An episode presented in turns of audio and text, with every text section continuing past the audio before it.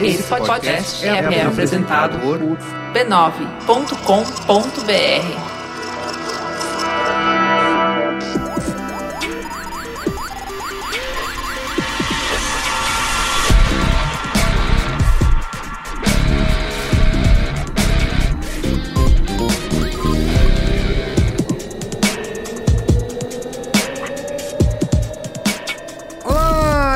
eu sou o Carlos Merigo, esse é o Braincast número 147. Estou aqui hoje com Gustavo daqui no Mafra. E aí, beleza? Beleza. E Luiz Assuda. Sem bordões. Estamos com o Leonardo Gianetti. Opa, sou eu. Já gravou outros Braincasts aqui também, lembra? Foi- Era Isso é Arte, né? Isso aí. Estamos com a presença ilustre da mamileira e mamilete Juliana Balauer. Mamileiros e mamiletes. Muito bem. Mas vai ser menina aqui porque elas estão... É importante. Elas estão exigindo o equilíbrio nessa, Preciso mesmo. nessa bancada pra gente parar de falar bobagem Exatamente. e parar de ser desequilibrado. Segundo a Juliana, a gente não, não dá voz aos, às opiniões contrárias, a gente só impõe.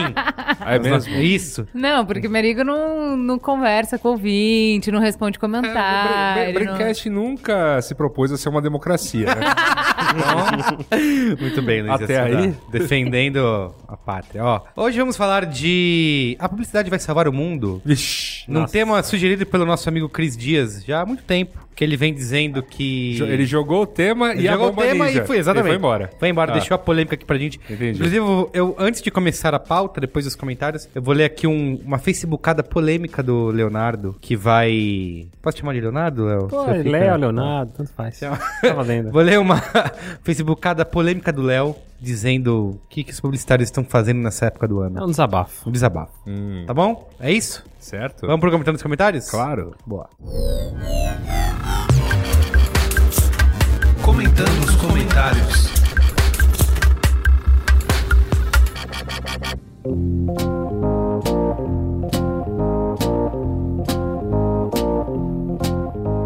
Vamos lá, comentários nos comentários. Comentando nos comentários. Não tem mais. Nos comentários. Comentários nos comentários. O Agora- último programa... Como eu disse, agora é bipop, bipop. O último programa foi comentando. lá em Fortaleza. Uma coisa que eu esqueci, que depois que a gente botou o programa no ar, e depois que terminou a gravação lá, aliás, a gente não, não abriu o programa dizendo que estávamos ao vivo em Fortaleza. A gente não fez isso? Não a gente fez isso, a gente simplesmente... É, Outro-. Tinha outro- texto, não tinha? É, outro, Tinha texto, tinha outro enorme vacilo, mas assim, vacilo federal. É. Foi a gente estar de frente pro mar em Fortaleza, não ter uma câmera pra ouvi gravar o qual é a boa lá. Você falou isso no Mupoca, ó. Ô, cara, tá vendo? É que só foi um choveu, né? vacilo. Só choveu. Só choveu. Bastou você entrar naquele avião, cara. Que saiu que abriu sol. um sol. assim. eu e o Gino curtimos um dia lá em Imagino vocês dois de sunga na, na praia. Tem, tem uma foto lá, Tem? tipo, su- é, que é? Summer of 75. Dirigindo um bug, assim, na praia, rumo ao pôr O sol. o, o Higino com cara vitoriosa na praia, porque andamos 7 quilômetros até lá. Nossa. Tá bom. Ó, o último Veja programa foi o 146 lá em Fortaleza. Não, não, peraí, peraí. Antes de falar do último programa. O impacto do jornalismo. O impacto da internet no jornalismo. Calma, tem muito chão pra gente chegar lá. Tem? cara. Tá bom. É, calma aí. Manda bem. Primeiro, antes, como diz o nosso amigo Cris Dias, em todas as nossas conversas, tá- isso tá firme no discurso dele agora, é, publicidade tem que ter alcance, tem que ter frequência. Uhum. Ele sempre fala isso. Porque, tipo, não adianta você comprar uns, uma vez só, você precisa comprar mais. Isso. Então, por isso que a gente frequentemente fala aqui, você tem que ouvir os outros programas da grande família B9 de podcasts, Da grande família B9. que é o Mupoca, fala aí Mupoca. Mupoca. É o Mamilos, fala aí Mamilos. Mamilos. O Anticast, fala aí Anticast. Anticast. É.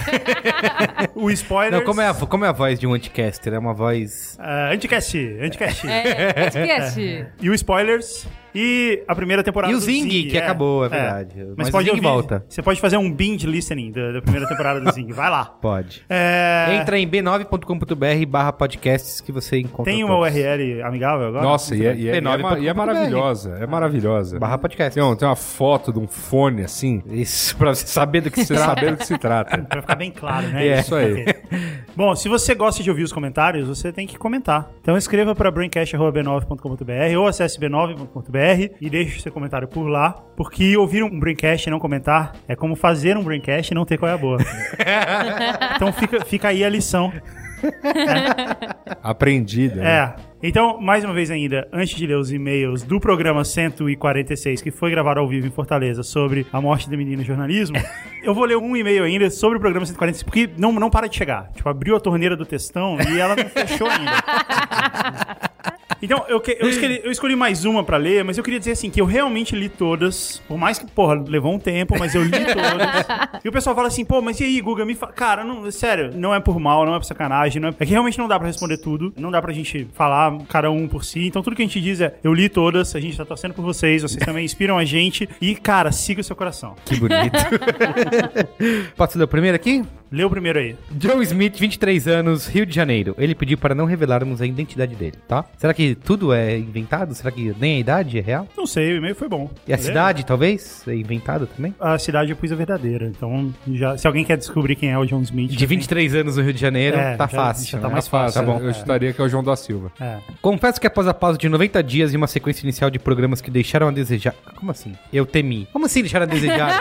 Temos uma sequência maravilhosa de programas. É porque teve gente, Assuda, já conversei isso com você, Diga. que reclamou do primeiro programa que a gente ficou Das férias? Que é, que a gente viajou. Cara, mas E do as South- pessoas, do- é, as pessoas, do as South pessoas- By, que a gente as pessoas viajou. não ficaram reclamando, tipo, por que, que não teve programa por três meses? Então, porque durante os últimos três meses Tínhamos tivemos- coisas para fazer. Exatamente. Eu achei uma ótima sequência inicial de programas. Você não sabe não. John Smith. Temi que o Por melhor... isso que ele escondeu a identidade, aí. É, É, Temi que o melhor do Braincast já tivesse passado. Olha, Olha aí. que vocês já tivessem desaprendido a fazer o podcast. Que a expansão do B9 e os projetos paralelos tivessem tirado o foco. Sei lá. Mas aí vocês... Deu a mão, hein, Merigo? É, mas aí vocês vêm com um programa bem legal na semana retrasada e esse baita episódio 145. Eu sempre fui um cara extremamente em caixa alta. Como falar extremamente em caixa alta? Extremamente. desastrado, que fazia tudo errado e de um jeito meio torpe. Nunca consegui seguir o sonho brasileiro de jogador de futebol, que pra isso era necessário ao menos saber chutar uma bola. E não é que não jogasse bola, eu só era extremamente ruim mesmo. E um tanto feio pra sonhar em ser modelo. Mas trampei desde adolescente, muitos flyers no Corel e sites em Drupal vendidos. Causei boas impressões iniciais em trabalhos e faculdades, pulava de um estágio bacana pra outro, sempre era o cara que os outros alunos da graduação procuravam pra tirar dúvidas profissionais. Estava sempre atualizado. E sempre vi que isso ia ser no que eu ia Não, mandar cara, bem. peraí. Aula de como ler com entonação. e sempre vi que isso ia ser no que eu ia mandar bem. Mandar bem. Ser um bom profissional ia ser a minha parada. Aí. Então começou a brincadeira de verdade. Resultados inexpressivos, esporros, merecidíssimos quase sempre dos chefes. Como se manter atualizado tendo que trampar 10 horas por dia, fora os freelas para conseguir pagar as contas desproporcionais ao tamanho do antigo kitnet que habita no centro da cidade. Diga pro Joe Smith, separe seus períodos em pequenas frases, porque fazer entonação de pergunta numa pergunta desse tamanho é complicado. E principalmente, perceber que o talento que eu achava que tinha era só mais uma ilusão nutrida por praticamente todos da minha geração. Impossível não entrar em crise uma vez por semana e pensar que não seria mais fácil voltar a se enfiar na casa dos pais do interior do estado e arranjar um emprego ok por lá. Não, acho que o ok entra como. Não, não, não, não, não, não, não. Não, foi, foi ótimo, cara. Parabéns. Sempre li sobre essa crise de ansiedade. Caramba, olha o tamanho desse e-mail, isso é textão mesmo, né? Eu falei. Pô, E isso que eu dei meditada. Tá. sempre li sobre essa crise de ansiedade crônica e desilusão dos millennials, mas sempre encarei isso como um problema dos outros, entre aspas. Reconhecer que esse também era um problema meu foi um importante primeiro passo. Ouvir o Braincast 145 foi o segundo. Legal saber que as pessoas que eu admiro tanto já passaram por problemas semelhantes. Além de ser uma ótima oportunidade de aprender, dá aquela sensação de, se eu não fizer uma grande besteira, tudo vai ficar bem no final. Abençoada seja a decisão do Carlos Merigo de abandonar a carreira de publicitário para se dedicar ao Brainstorm 9. Amém. Amém. PS, o programa 150 podia ser um especial da borracharia do seu Abel para relembrarmos os velhos tempos. Verdade, tá chegando 150, né? É, mas Verdade. isso aí não vai rolar. Não vai. Eu, adoro a democracia do Braincast, Eu vou, eu vou, nova, cara. eu vou novamente colocar Cara, isso. Nunca prometemos que isso seria uma democracia e isso não é uma democracia. Tá, mas vamos comentar esse comentário comovente aqui do nosso amigo é, anônimo. Eu escolhi esse e-mail porque, por causa da seguinte frase que foi ele falar. Eu sempre li essa crise de ansiedade crônica e desilusão dos millennials, mas sempre encarei isso como um problema dos outros. Reconhecer que esse também era um problema meu foi um importante primeiro passo. Eu achei que essa foi a frase. Não, a frase pra mim vem depois. Ouvir É, o Braincast foi o 145 segundo. foi a segunda. É, ok, tá bom.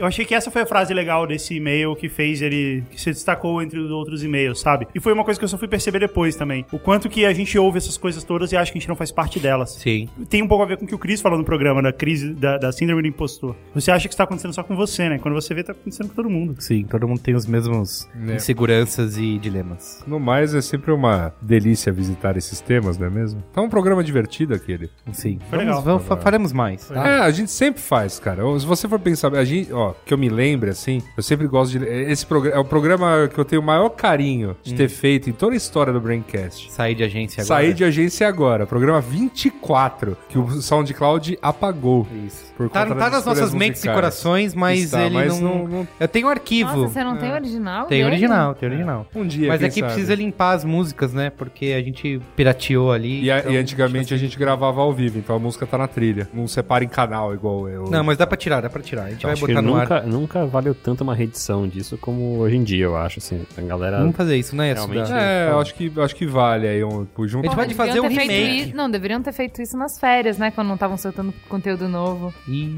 olha lá. E aí? Qual o planejamento na mesa? Hã? E, assim, Já fa- e tem que ser assim, como ser a publicidade sem virar DJ, chefe de cozinha ou comprar um food truck. Não, mas foi muito. Aí é Fotógrafo também. é fotógrafo, é fotógrafo. É que foi muito legal, porque na verdade, assim, a galera eram. Naquele programa foram quatro pessoas que participaram. E eu era o cara que tinha acabado de sair de agência, falando com três pessoas que tinham saído há pelo menos acho que um ano, assim. Só que todos. Um, um virou fotógrafo, outro abriu uma produtora e tinha na época, né, o, o Saulo que tinha a empresa de design dele. Aí, enfim, o papo na época foi muito bom, assim, pessoalmente, né? Pra mim, porque eu tava exatamente na fase de Nesse me ponto, sentar né? ali e ouvir todo mundo. E muita gente na época elogiou, falou muito bem do programa. Aguardem o programa, voltei pra agência. Acabou de ver. Dois, eu, eu já tenho, eu já tenho a imagem, 2000, tipo, aquele, aquele negócio de 2015, os protestos na rua, a galera xingando a Dilma. Acabou a entendeu? grana, voltou pra voltei, gente. voltei pra agência. Se houver emprego, né, entre parênteses. Bom, Lê, lê o segundo comentário aí. Chega por desse papo de autoajuda. Tá bom? Então agora sim a gente vai falar sobre o programa 146, que foi sobre a influência da internet no jornalismo. Isso. Era o impacto, mas O tudo bem. impacto da internet. Esse Quando pro- a internet Ou o o jornalismo. menino o jornalismo morreu. Esse programa também fabuloso, infelizmente gravado pelas manhãs, quando minhas sinapses ainda não estão. Gravar de manhã foi um desafio inacreditável. O, o, a- começava às 9h30 o Braincast. Ah, cara. o Guga acordou às 9h27. Foi, foi exatamente. Chegou, chegou, chegou lá no auditório de cabelinho molhado. Isso. Mas, mas foi bem assim mesmo. ah, pô, a gente ia viajar a madrugada inteira, cara. Fortaleza. a madrugada inteira. Três horas. Três horas a madrugada inteira. Cara, eu fui dormir três e meia da manhã. Ah, Ah, mas É. até eu também, cara. Fortaleza é praticamente um voo internacional, cara. Só volta chegar lá e tem que mostrar passaporte, coisa assim. Guilherme Viana, 26 anos, professor de matemática no Rio de Janeiro. Ao ouvir o último e ótimo Braincast sobre o fim do jornalismo, comecei a pensar em meios acabados ou destruídos. Usei destruídos só pra causar efeito. Vivemos uma internet um tanto quanto retardada, pois não consegue se sustentar sem imagens. Boa parte dos conteúdos atualmente é composta por vídeos. Manifestações fotográficas como selfies nos fazem idiotas, a ponto de vários anunciantes de aparelhos mobile conterem frases como melhor definição da sua selfie ou mais amigos em sua selfie. Rede social vira Instagram, blogs se tornam vlogs, Facebook vira rede de vídeos e por aí vai. Nesse cenário, estaria o podcast morto? Sabemos que nosso querido podcast, cheio de conteúdo, tem que suar muito para ter mais ouvintes do que curtidas em fotos banais no Instagram de celebridades. Consumimos um conteúdo rápido, permanecendo pouco tempo em páginas web, lendo pouco e com pouco tempo para ouvir programas de áudio de uma hora ou uma hora e meia. Ao mesmo tempo, não vejo uma nova geração fazendo podcasts, apenas pessoas de uma faixa etária parecida. A juventude pode estar vendida aos vídeos. Eu sei, estou caindo naquela máxima de os jovens de hoje não sabem se divertir como antigamente, quando tudo era melhor e blá blá blá. Isso é a teoria do Cris Dias. Ele fala que a gente tá assim hoje. Tudo a gente fala, essa juventude tá perdida, no nosso tempo que era bom. Mas, os- mas qualquer pessoa, isso é conflito de geração, acontece qualquer idade, qualquer, sei lá, seus avós falaram isso sobre seus pais e enfim. Não, mas é que a gente nunca achou que a gente ia estar do outro lado, entendeu? É. A gente nunca achou que, ser- que seríamos nós falando dessas coisas. Eu, eu tenho um lance, eu, se- eu- eu sempre andei com gente mais velha do que eu. Então, sabe aquela coisa? Quando as pessoas começam a ficar reclamonas, eu geralmente sou uns 5, 6 anos mais novo, eu falo, calma aí, galera, calma aí, né? Sou pra falar, calma lá. Eu percebi isso quando, na época do, da explosão da fama do Restart, da banda Restart. Que eu olhei e falei, caralho, cara, que cabelo ridículo. e esse óculos, por que o cara usa esse óculos? E aí eu fiquei pensando um tempo e depois disse, cara, eu tô fazendo a mesma coisa. É, fazendo legal. comigo, que Exa- cabelo Não, é- comprido. sabe o que é engraçado? Que a gente repete exatamente as mesmas construções, a mesma é. frase. É a mesma sabe? história. E aí eu, Olha sempre- essa roupa estranha, olha esse cabelo eu estranho. sempre, eu sempre dei uma chance. Afinal, ó, o que diferencia os Beatles do Yeah Yeah Yeah pros Beatles da fase muito louca foi umas doses de LSD. Então, assim, vai que o Restart, no meio desse processo, conhecesse as Dorgas e se tornasse, tipo, a banda, assim. Ah, até pra porque- saber, né? Até porque, assim, a gente vive uma geração que tem um pouco menos com o que se... re- Sempre tem, né? Mas tem um pouco menos com o que se revoltar em termos de, sei lá, de... E a corrupção, Guga? de ver- Não, mas isso é só agora, a gente tá falando dos Mas anos menos 2000. repressão, né? Menos É, repressão. tem um pouco menos de... É, Tem liberdade. Eles podem falar o que eles quiserem, então fica meio sem assunto. né? Então, é, então parece um pouco isso, mas, cara, na verdade é a onda deles e a gente tem que respeitar, é isso aí. É, é. Então eu passei, a, eu passei a não achar mais ridículo, eu acho maneiro o restart. Até comprei os discos e tal. Pintei o cabelo. Então, aí ele pergunta: há fundamentos em minha dúvida? Devo ouvir mais podcasts pra gente ficaremos sem ele? Essa Gente, questão mas- dos podcasts é. Isso é, é justamente o inverso que tá acontecendo, né? Porque a gente tem uma redescoberta, apesar do, da, da mídia podcast ser algo já antigo, já há vários anos, o primeiro, a primeira geração do Braincast de 2006, 2007. Agora a gente tá tendo uma, uma redescoberta da mídia e tem até uma pesquisa aqui que foi o Maron que compartilhou isso, que diz que, ó, são números de- dos Estados Unidos, óbvio, mas acho que a gente pode pegar um pouco pro Brasil. A gente até sente isso nos próprios podcasts do B9. A gente vê que a popularidade vem crescendo, vem aumentando sempre. E é bem diferente fazer podcast hoje do que era fazer podcast em 2006, 2007. É verdade. Eles dizem que a audiência de ouvintes de podcast dobrou desde 2008, foi de 9 para quase 18%, tá com 17% em janeiro desse ano. Então assim, ainda é muito pequeno, é de 9 para 17%, mas não deixa de ter dobrado, né? Não, deixa e, de ser um é, e assim, tem as características da, da mídia, né? Essa coisa, ah, você precisa de uma hora pra ouvir. Sim, cria, né, uma, uma Barreira relação. de entrada. Cria uma barreira de entrada, mas também com quem tá, cria uma relação que, desculpa, curtir não dá, assim. Então, ah, assim, tudo bem, eu, eu, eu acho que a pessoa que posta uma foto no Instagram e que tem 800 mil likes e tal, porque tem um milhão e cacetada de seguidores, ela tem seus méritos na, na questão da construção dessa audiência, mas ela não tem a relação profunda com os ouvintes que nós temos. Com certeza. Ainda que são poucos, eu falo do Mupoca que é, né, é, o, é, o, é, o, é o caçulinha, assim, né? Quer dizer, o caçulinha é o Mamilos, mas. mas enfim, né? Já ultrapassando em número de programas, né? Quase lá. Quase, quase. Então, mas a gente tem um público bem menor que o Braincast, mas assim, próximo, né? E, e- e o que você pode fazer com isso é, é muito, é muito louco. Todo mundo tá elogiando muito o programa que a gente fez, o 145, e pô, o tema foi uma carta de um ouvinte. Isso. Que, nossa. aliás, curiosamente, falando aqui no comentário nos comentários, não escreveu de volta. É verdade. É, Mas acho que ele não ouviu. Acho que ele É, não ouviu. eu, espero, eu espero que ele não tenha se matado.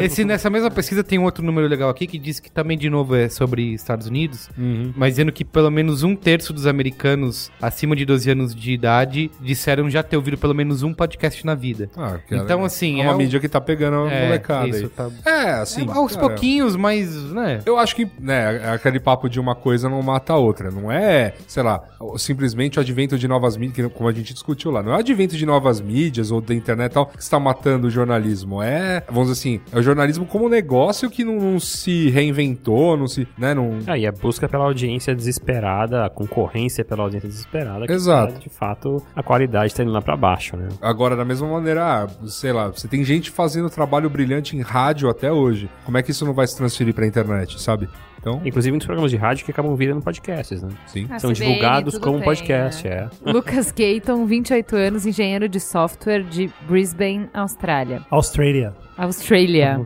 Ok. Ok.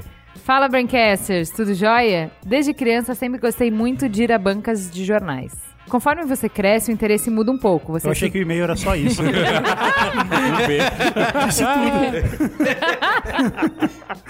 Deu programa, deu programa. Essas coisas de internet é complicado. Conforme você cresce, o interesse muda um pouco. Você substitui os gibis da Turma da Mônica por revista de games e álbuns do- de Pokémon por revistas como Super Interessante e Galileu. Uhum. Ah, e a Playboy, meu? Cadê? Cadê nessa história? Vai, vai. Eu gastava boa parte da minha mesada com isso. uhum. E era recompensador. De repente, em casa, tínhamos internet. E eu acreditei que era só uma questão de tempo até todo aquele excelente conteúdo das bancas chegar ao mundo online. Mas o fato é que isso até hoje não aconteceu por completo. Apesar de portais de notícias, incluindo BuzzFeed, Facebook, etc., onde a mídia digital substituiu com competência a mídia física, acho que foi um pouco diferente com conteúdos que não necessariamente têm urgência em serem publicados. Lembro-me de capas da revista Super Interessante trazendo temas como Matrix o filme, e Viagem no Tempo, por exemplo, onde a leitura era completa ao ponto de satisfazer desde o leigo ao estudante das teorias da relatividade de Einstein. E sinceramente, não vejo isso acontecer da mesma maneira online até hoje. Essas revistas eram um meio termo de quem queria algo mais rápido que um livro, porém não tão superficial quanto um artigo, já que incluíam várias páginas com fotos, infográficos, diagrama, etc. O mundo online tem essa pressa toda, onde ninguém mais assiste um vídeo com mais de 5 minutos ou lê um artigo com mais de uma página. Preferem, no entanto, ler dezenas de posts por minuto no Facebook. Não quero ser hipócrita, eu também faço isso. Também não quero pagar de velho dizendo que no meu tempo tudo era melhor. Mas eu realmente sinto falta de É o conteúdos segundo mais profundos. fala isso, né? Isso. Que é o próximo tema do Braincast.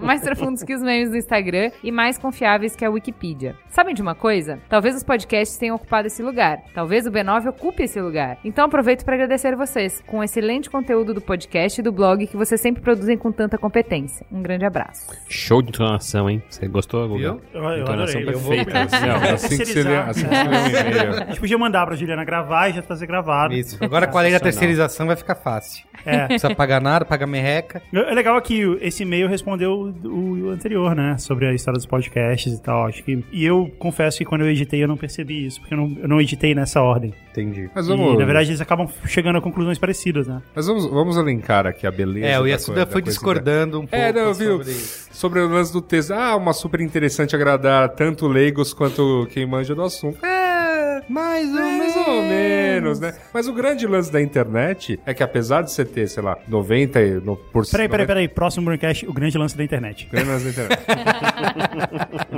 Apesar de você ter 99,99% Eu 150 de, de textos rasos, você, leitor, pode se aprofundar, né? A, a super interessante tem essa barreira. Ali a reportagem de capa linda, cinco páginas, falando densamente sobre o assunto. E aí acabou, né? Aí eu tenho que ir até uma biblioteca, talvez, ler mais sobre o assunto. A internet é, hum, gostei disso, vou pesquisar mais a respeito. Sim, é verdade. É, eu concordo com o nosso amigo, que eu adoro ler revista. Tem uma coisa que eu, eu já falei em Braincasts anteriores isso que eu Você viu que ele me interrompeu no meio da minha frase? A gente tinha acabado já. eu- não tinha, eu ia falar, eu ia concluir continua, alguma coisa. conclua. Eu posso continuar falando? Por favor. Claro. Por favor. Ok. Então, eu adoro ler revista, eu leio super interessante até hoje. E eu sei que eles ouvem o Braincast. É, parte do pessoal da redação da Super ouve, ouve o Braincast. Ah, legal. Pô, eu não É. tenho nem roupa se um cara da super interessante ouviu Mamilos. Não tem nem roupa. Eles ouvem pra se Não inspirar, façam né? isso, gente.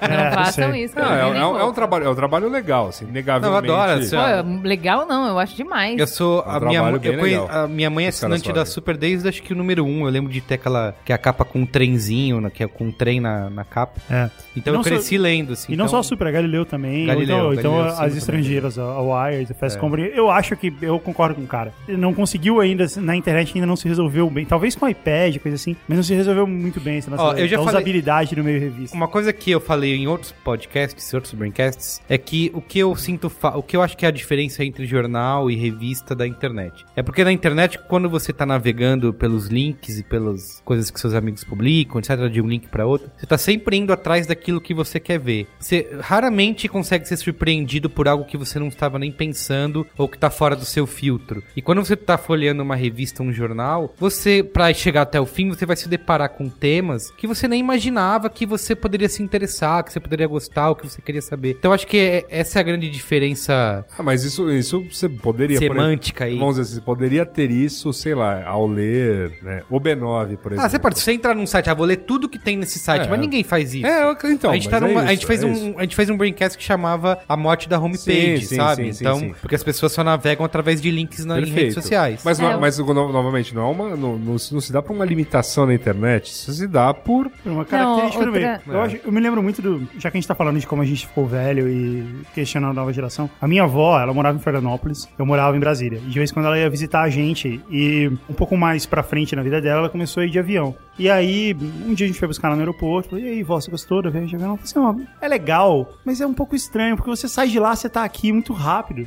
Não parece que você viajou. De ônibus, você sente a viagem, você Genial. sente que você tá andando. e tal. Você se adapta ao E- fato eu de que acho você tá indo pra outro lugar. E eu acho né? que isso, revista, pegar a revista e ler ela do começo ao fim e se dedicar. Eu acho que é é uma viagem de ônibus. Entendi. Não, mas sabe uma, uma polêmica que rolou essa semana? Alguém postou, sei lá, lá, eu li, daí fui, fui pra outro texto, é, sobre essa coisa da gente não tá mais conseguindo ler livros, né? É, eu vi isso. Uhum. Você viu isso também? Vi, vi também. Pô, você E- conhece o Cris Eu Dias? me identifiquei Eu conheço muito. e eu leio, não leio como o Cris Dias, mas eu leio bastante também, mas eu entendi o, o post e eu acho que ele é, sintetiza o que muita gente tá passando. Ah, uma amiga minha me passou pelo WhatsApp. Se, é, se eu é- falar um cara que, que, que eu né, ouvi falando assim, que tá com dificuldade de ler livro, você não acredita. É um cara que tem seis pós-doutorados. Ele, ele carrega sozinho o nome do dos cursos de comunicação da USP. Tipo, e se você botar ele sozinho em qualquer faculdade de Mequetrefe, a faculdade vira, tipo, top na, no Mac. Esse cara, né, o nome dele é Arthur Matuque, ele já disse que, ele, cara, é, hoje em dia eu tô com alguma dificuldade, assim. Mas por quê? Porque a gente tá conta da- acostumado a, a, É sabe, é isso. ler é, coisas curtas no Facebook, Twitter, enfim. E aí, quando você vê um post, por exemplo, que tem página, você já, puta, não, né? Você já dá uma puta preguiça. É. Então, assim, concordo com o ouvinte quando ele fala que a internet não ofereceu um conteúdo similar ao de revista, mas também é porque ela se adapta à demanda e a demanda tá cada vez apontando mais pro oposto, né, Léo? Tipo, nos posts que certeza. você faz no Noiva de Botas, é assim, foto, milhares Foto, de curtir. foto, foto, é isso Post, alguns curtir. É isso aí. É isso Né? aí, exatamente. É, a linguagem visual é o que, é o que faz a gente é, andar mais forte no, no, no blog, com certeza. Bom, eu tenho uma solução. Leia, eu, eu passei duas semanas lendo todos os textões que eu recebi aí do programa 75. então esse, esse, esse hábito que eu tinha de ler textos curtos acabou. já. eu me curei. Os leitores cura, os ouvintes curaram o Guga Mafra. curaram, é. Muito bem. Vamos pro tema então? Tem que ir, né? Bora. Boa.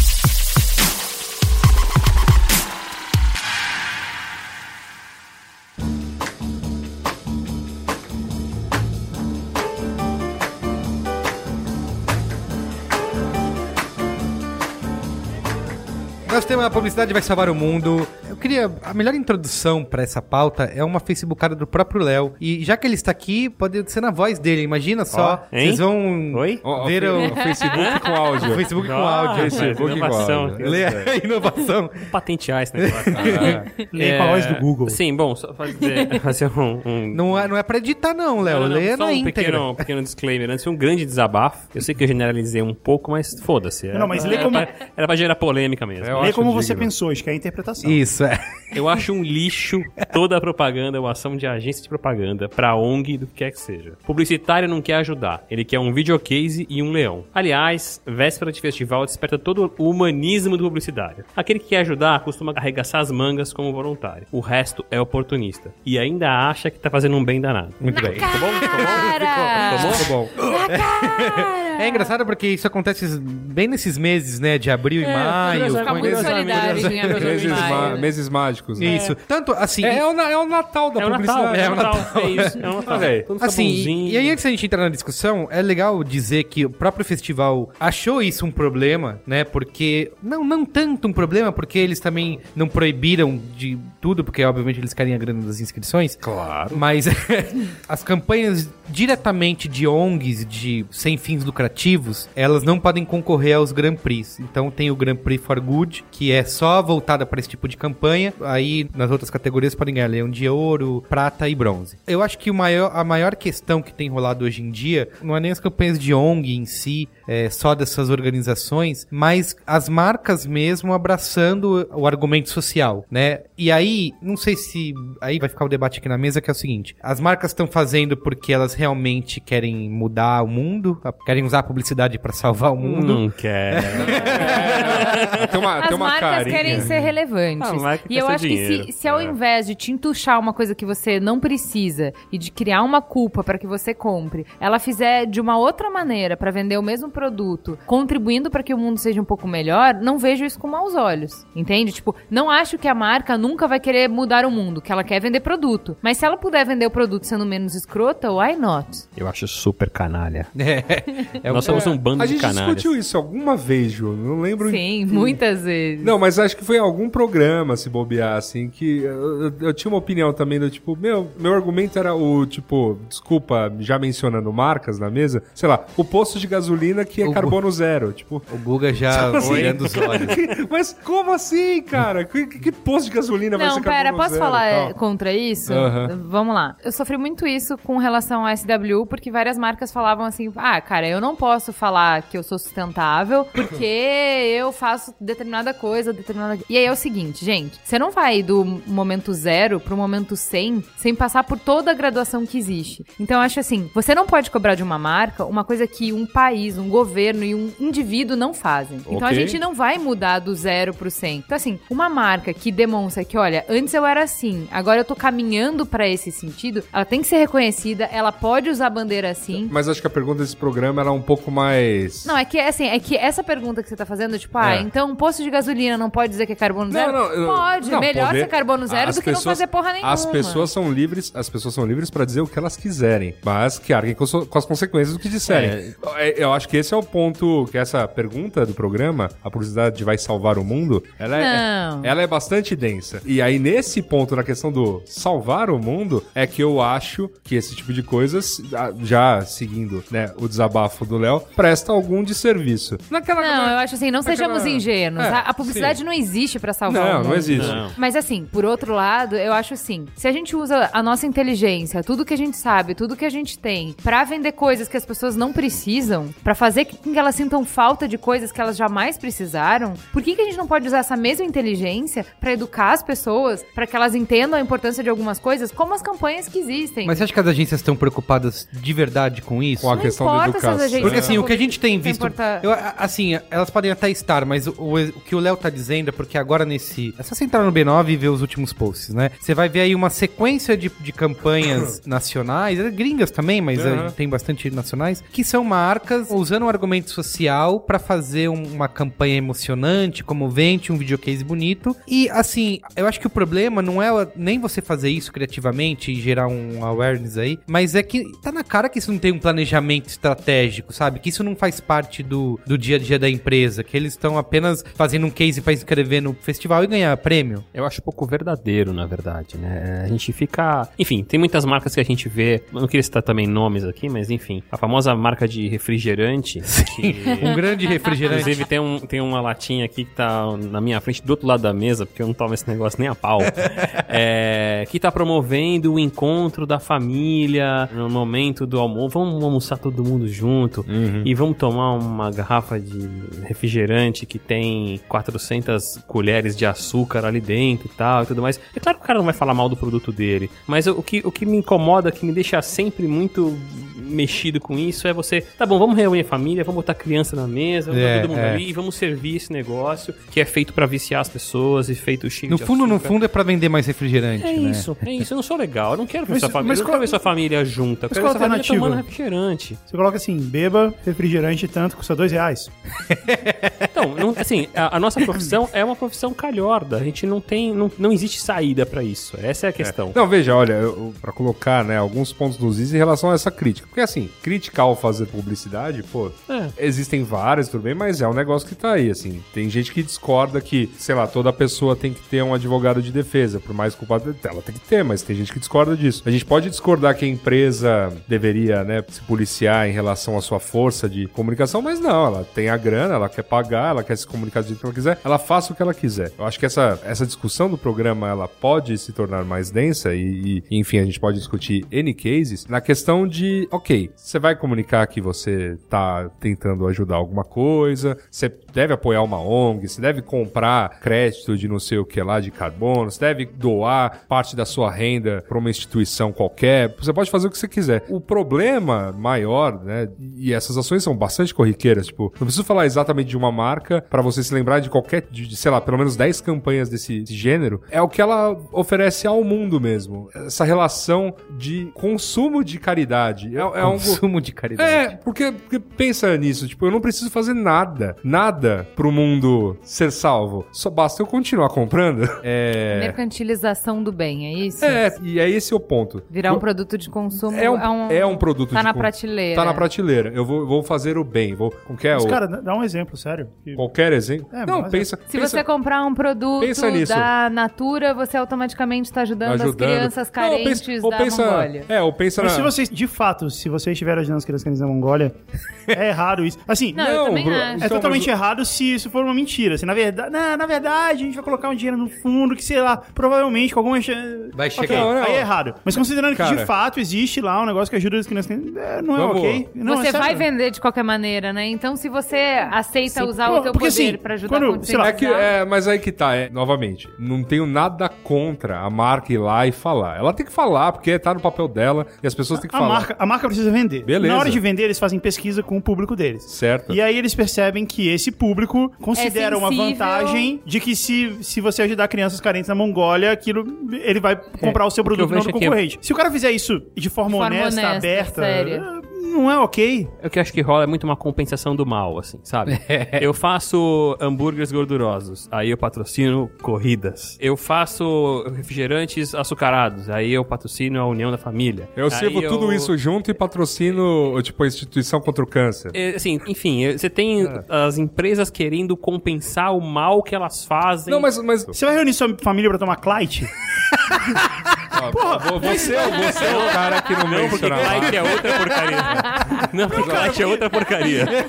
Quando você vai reunir a família É, pra almoçar, pó, você não tá falando de uma, de uma coisa é você falar assim, ó, tome um café da manhã saudável e vai correr todas as manhãs. Ok. Outra coisa, você não vai reunir a família pra comer um café da manhã saudável e correr depois. Você reúne a família pra comer comida gordurosa, batata frita e tomar refrigerante, cara. Faz sentido. Eu queria relembrar aqui, eu e o Guga, na- lá no South By, Ah, não, cara. tivemos uma, tivemos uma que coisa DR. insuportável. Tivemos uma DR. A gente saiu à noite lá pra de uma festinha e a gente foi na festa do McDonald's. E aí, assim, era um lugar super bonito, um lounge, né? Meio lounge, tudo com grafite, uma coisa moderna e tal. E aí tivemos uma discussão de quatro horas e meia, eu e o Gustavo, porque. Nossa, que delícia, quatro horas discutindo cara. Numa festa. Numa Numa festa. Porque eu I fiz o know seguinte. the feeling. Porque eu fiz o seguinte comentário.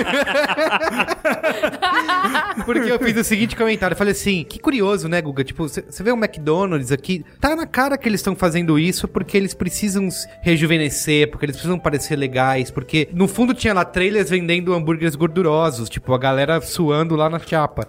Mas, mas do lado de fora era musiquinha lounge, sabe? Eu não sei nem explicar, sabe esse clima de evento, Cara, de bizarro seria esse McDonald's. luzes roxas e. Mas olha, gente, Porque eu falo assim, bizarro seria se numa festa promovida pelo McDonald's, o McDonald's estivesse servindo sanduíches naturais. Ele tava servindo cheeseburger, cara. Sim, é- mas assim, ó. Isso é o certo. Mas é. que não é engraçado, porque eles são completamente o oposto daquilo. E, e eu não acho que é errado, tá? Não tô dizendo que é errado. Eu acho que o Léo tem outra opinião. Eu não acho que é errado isso tá no papel de comunicação, de marketing deles. Mas é que eu consigo enxergar na cara qual é a intenção daquilo tudo. Que era um evento hipster e descolado se atrelar a essa imagem hipster e descolada. E não ao cara que come Big Mac e toma refrigerante cheio de açúcar. É, eu acho meio um contrassenso você correr uma maratona de 10k que o McDonald's tá patrocinando. É. Mas assim, eu acho que talvez passe muito mais pela empresa do que pela publicidade em si, essa mudança do mundo que a gente quer, que a gente tá discutindo aqui. Vou citar até o McDonald's como exemplo. O McDonald's vai e faz a corrida de 10k, tá? Ok, legal. Obviamente, quem corre corrida de 10k não vai ao McDonald's, né? São coisas que são meio um contrassenso.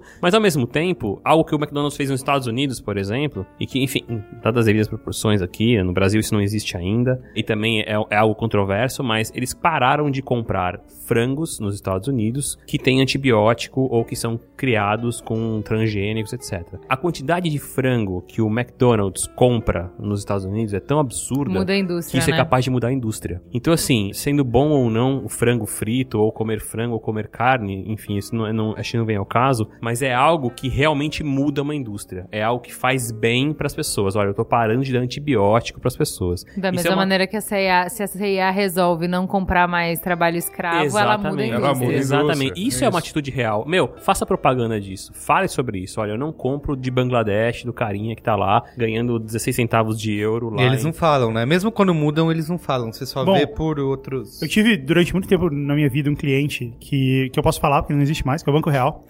É, existe ainda, né, na Adorava a comunicação Achei que- dele, Não, cara. Achei que ia ser o. Bamerindos. Não, não, mas ele existe ainda na Holanda, né? O banco, era o Banco ABN Real, o Banco ABN ainda existe. Ah, é o É. MNM, porque eles foram... comp- Ele não existe no Brasil, mas ele existe como Não, é que, é ele foi comprado pelo Santander na a época operação lá, deles no Brasil. de é, banana. A operação deles no Brasil foi comprada pelo Santander e hoje ele é o Santander. Mas É. o Banco ABN, que Tá era lá quem, ainda. quem detinha todos esses princípios e tal, ainda existe, beleza. E eles tinham muitos princípios relacionados à sustentabilidade e igualdade. E era impressionante o quanto eles forçavam de que esses princípios de fato estivessem no dia a dia deles. Então, eles tinham uma preocupação lá de ter igualdade de gênero, de você ter é, mulheres e tantas mulheres quanto homens chefes nos cargos de chefia. E de fato você percebia que existia uma movimentação no banco para que isso sempre estivesse acontecendo. Eles tinham toda uma preocupação com sustentabilidade, diminuir formulário, diminuir o uso de papel. E aí eles usavam só papel reciclado, É. e eles faziam questão de mostrar isso. E eles faziam questão de que você percebia no, no dia a dia, nos funcionários, que eles conseguiam, no fim, se imbuir esse espírito também, de se imbuir esse objetivo. Ok, vou usar menos papel. Isso de fato passava a fazer parte do dia a dia. Deixava de ser só um discurso, ó, vamos usar menos papel porque é bonito na imagem. E você percebia que eles de fato incorporavam isso no dia a dia O que, deles. que, que eu acho que é muito sério nessa discussão?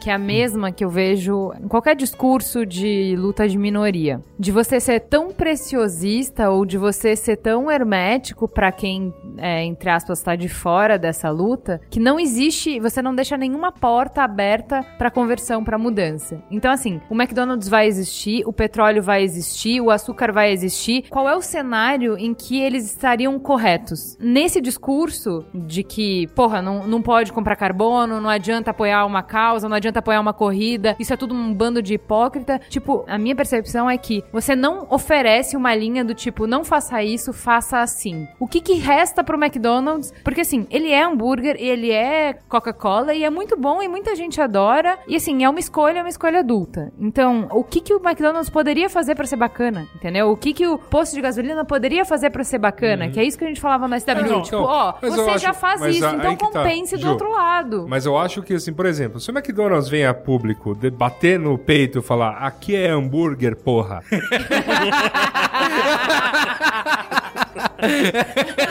Está criada a tagline. próxima campanha. Hashtag, Sabe aquela coisa? hashtag aqui Cê é quer- hambúrguer, porra. É, ainda acho que com xingamento, você quer bacon, então vai ter o dobro.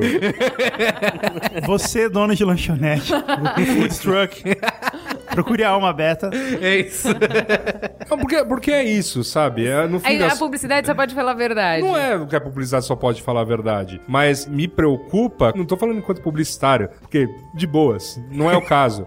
É, eu estou falando enquanto cidadão. É, me preocupa muito é, quando uma marca se comunica que ela passou a fazer o bem quando não tá. É um bem Superficial, pô, né? superficial, passei um paninho aqui tá tudo bem. Me preocupa o efeito a, a longo prazo na sociedade mesmo. A gente tem essa brincadeira do. Essa brincadeira de, de- de a gente pensar ah, nas marcas que agora estão correndo, pegando um monte de causa aí, porque, ou as agências, no caso, né? Pegando aí, tipo, ONG. Tem uma ONG solta aí, vamos fazer um negócio bacana e tal, não sei o que lá. É reflexo, mas Uma também. ONG solta aí. É, pô, vamos fazer. Vai, pra né? publicitário Dando caçando, sopa, né? É, caçando sopa. ONG Caçando na ONG, selva. né? Bom, Ah, o- o nessa Léo época tem- você ouve. só- Ó, tem uma coisa positiva que é, nessa época você ouve falar de umas ONGs que, mano. Não, é, é verdade. ceguinhos da Vila Leopoldina Isso, tão bro- voando, é, brotam. assim, A né? Bernadette, a ONG da Bernadette do... E Não, é, o- ok, isso é, um- isso é uma coisa boa? É uma coisa boa. Não vou negar que não é tipo, ah, ok, dar a visibilidade. Mas de fato tá Mas você deu colaborando, visibilidade então. só pro meio publicitário. É, e né? a Suda não tá colaborando de então, verdade, Então, é. então é isso, ó. Temos esse ponto um aí. Demos visibilidade pra ONG no meio publicitário. Dois, que crie-se uma campanha lá em que você tenha que, enfim, comprar, né, o, como eu disse, tem que comprar o hambúrguer, né, pra, pra ajudar as crianças com câncer. câncer, é. Então, só que é só o hambúrguer, só que é a Você renda...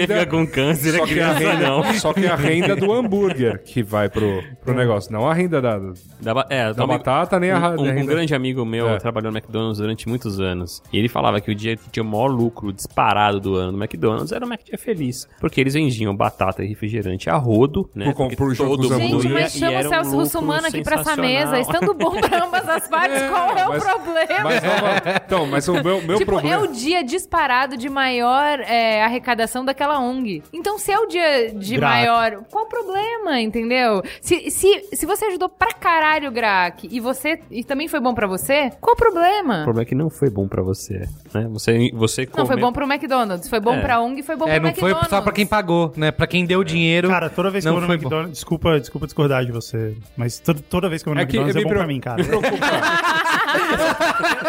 me preocupa. Mas me Exceto quando preocupa. não é muito bom, assim. Porque, porque tem, tem alguns McDonald's que você vai e. e- e Não ele é meio- muito bom. Não é muito bom, assim, tipo, o sanduíche vem, Não, meio, vem meio frio e A tal. parte, a parte que me preocupa nessa. A parte que me preocupa nessa relação. Acho que a gente pode. Fast food encontra a Ayurvédica. Não, acho que a gente pode chamar assim de relação mercantil. O que me preocupa nessa relação mercantil é esta ONG em particular, né? O Graak encontrou nas mãos de um mecenas uma forma de ter o maior dia da arrecadação deles. E aí, vamos dizer assim. E, cara, há anos, né? Não é esse lance É, de. sim, há anos. tô- Sim, é sério, mais. é consistente. Tá.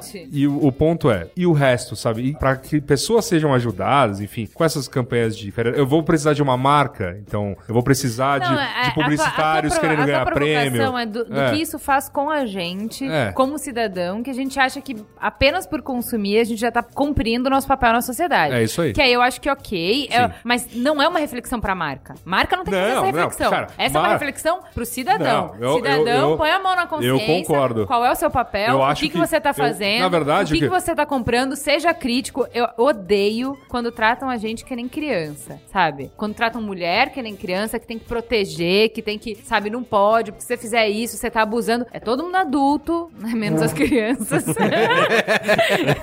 mas Ah, assim, mas- trata a gente como adulto. Aumenta a barra desse lado e não do outro, que é ensina pras pessoas a ter filtro, a ser mais crítico, a ler rótulo, a pensar melhor. Esse cara tá falando isso, o que que ele Ué, mas quer? aí a gente tem uma lei que chegar. tira o negócio, o- Mas, a, a marca do, do transgênico dos rótulos. Mas toda a propaganda. Oh, o samba do! É, não, mas é, não, é porque, não, é porque você falou assim. É É porque você falou é assim. pau- é ah, ensina, o, ensina o cidadão a ler rótulo. Só que, que você falou que trata que nem criança. Só que você não. O básico você não, não, não dispõe. E, Você... gente, e toda a propaganda faz exatamente o contrário do que você tá falando. Vai iludir o consumidor, vai criar um argumento pra ele achar Não, mas que aquilo é legal. o papel da aquilo é propaganda não é educar, né? Isso Então. é o papel da escola, Então, de, aí, de outras gente, coisas. aí a gente né? volta pra nossa pauta. A propaganda vai salvar o mundo? Vai porra nenhuma.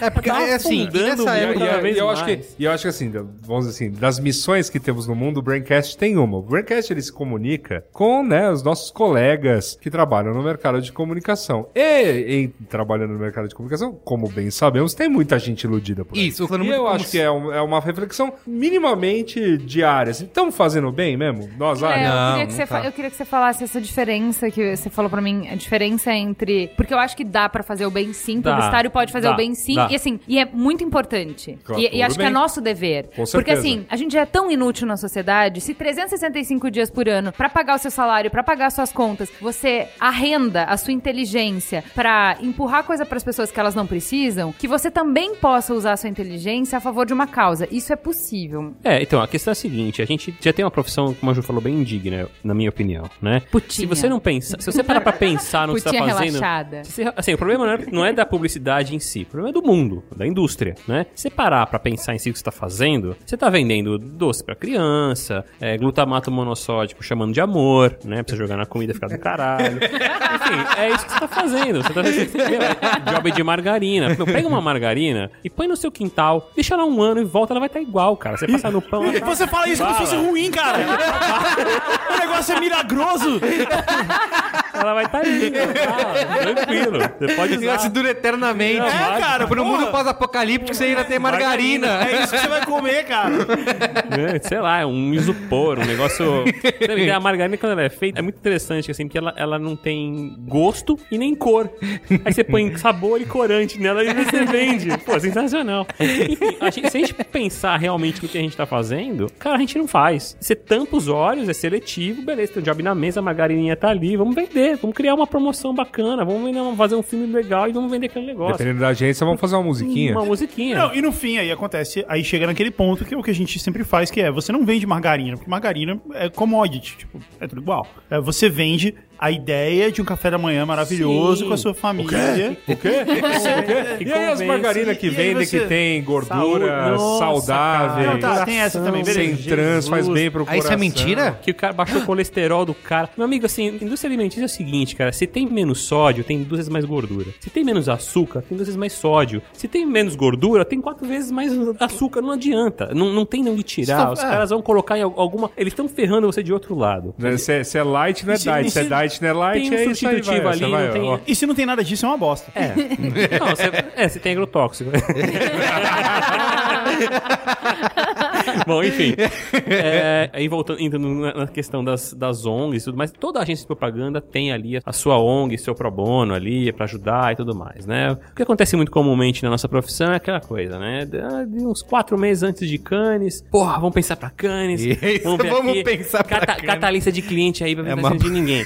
Ah, tem esse aqui de carro, tem esse aqui. Porra, rapaz, esse aqui, ó. Eu, eu gostaria, de fazer, aqui. gostaria de fazer um parênteses sobre É. isso. Eu, primeira vez que trabalhei numa agência gigantesca, né? Eu me lembro de ter contado durante, sei lá, toda a minha, meus primeiros meses lá, tipo, cinco ou seis clientes, clientes, tipo, ó, isso aqui é cliente da casa mesmo tal. Beleza. Quando chegou na época de Cannes, Brota. cara, eu falei assim, ah, mas a gente tem essa conta? É, Ah, essa cara. também não, tem. É, nossa, eu Não, já tem o restaurante do tio do cara que Nossa, trouxe pra cara. agência pra poder fazer. Eh, Vídeo, eu lembro de videolocadora, muitos anos atrás, quando existia videolocadora ainda. Nossa. Videolocadora era uma festa. Você pegava qualquer filme e fazia um. Ah, é verdade, pode fazer. É, sensacional. é, é. Sensacional. Isso já ganha, tem muito, muito prêmio, muito leão em cima tem disso. muito leão em cima disso. Bom, enfim, aí você. Aí o cara. Olha, tem essa ONG aqui de câncer. Vamos pensar câncer, cara. Câncer, câncer. Pensa câncer. Não, não, você tem aqui de AIDS também. Puta, AIDS, bacana. Sanguinho, sangue. Pensa, pensa, pensa. Pô, pelo amor de Deus. Doação de sangue é o que, que o cara, mais que, que o tem. cara faz? O cara vai lá e ele pensa uma ideia bacana. Assim, se você for olhar uma ideia de print, ou uma ideia de mídias mais tradicionais, é uma coisa absolutamente inútil. O cara vai fazer um, print maravilhoso, com uma puta ideia genial que ele teve. Ele vai Não veicular. vai veicular, Vai né? veicular lá, lá no, no, em Quixeramobim, lá na, na quinta página da, da Gazeta de Quixeramobim, e acabou. E aí ele vai pra Cannes e vai lá,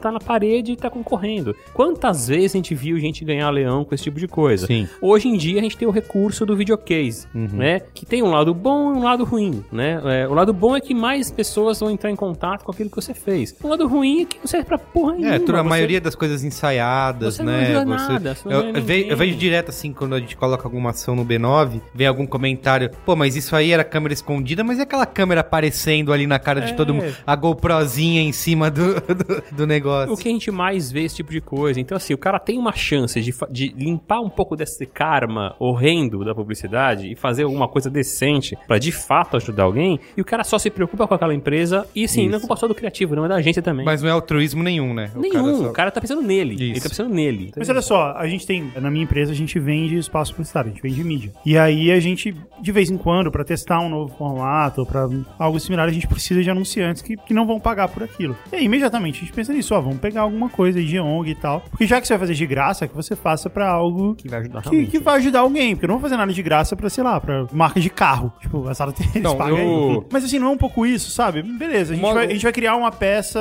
específica pra ganhar um prêmio. Vamos fazer isso pra uma marca de carro? Não, vamos fazer pra uma ONG que pelo menos alguém tá. O que é uma sobra? A gente vai escolher alguém aqui pra dar uma algo que está sobrando pra É gente. Teu caso- Não é melhor que seja pra uma ONG? Mas é aquelas coisas que isso não muda nada, entendeu? Isso é feito sempre. você tá ajudando. Gente, Não muda um pouco, pelo menos, sei lá, naquele momento. voltando ao meu Fazer uma desabafo. campanha de agasalho? Não, não faz Talvez. sentido. Teve aquela campanha da, acho que era da Loduca, que era loja vazia. Que te- Muito legal. Teve uma repercussão. Muito legal. Não, e- existiu. E sim, tava no Shopping Vila Lobos ali, Sim, grandão, bacanudo, todo mundo viu, repercussão. Mas aquilo é um caso real, aquela coisa bacana, feita, pensada, estruturada, que teve começo, meio e fim. Existem casos, claro, que sim, o Hugo acabou de falar de um caso dele que ele fez. Ele pegou e doou ali, o espaço dele pra poder propagar alguma ideia. Você falou outro exemplo agora, né? Eu tenho alguns exemplos também. A, nossa, a minha agência onde eu trabalho, é, onde a Ju trabalha também, a gente tem um cliente que é nesse, nesse esquema. É uma ONG, que é a Abrale, e a Abrale é uma, enfim, de apoio ao, ao câncer, né? O, o Reinaldo Gianecchini é um, um dos porta-vozes, é o grande porta-voz da, da instituição, porque ele,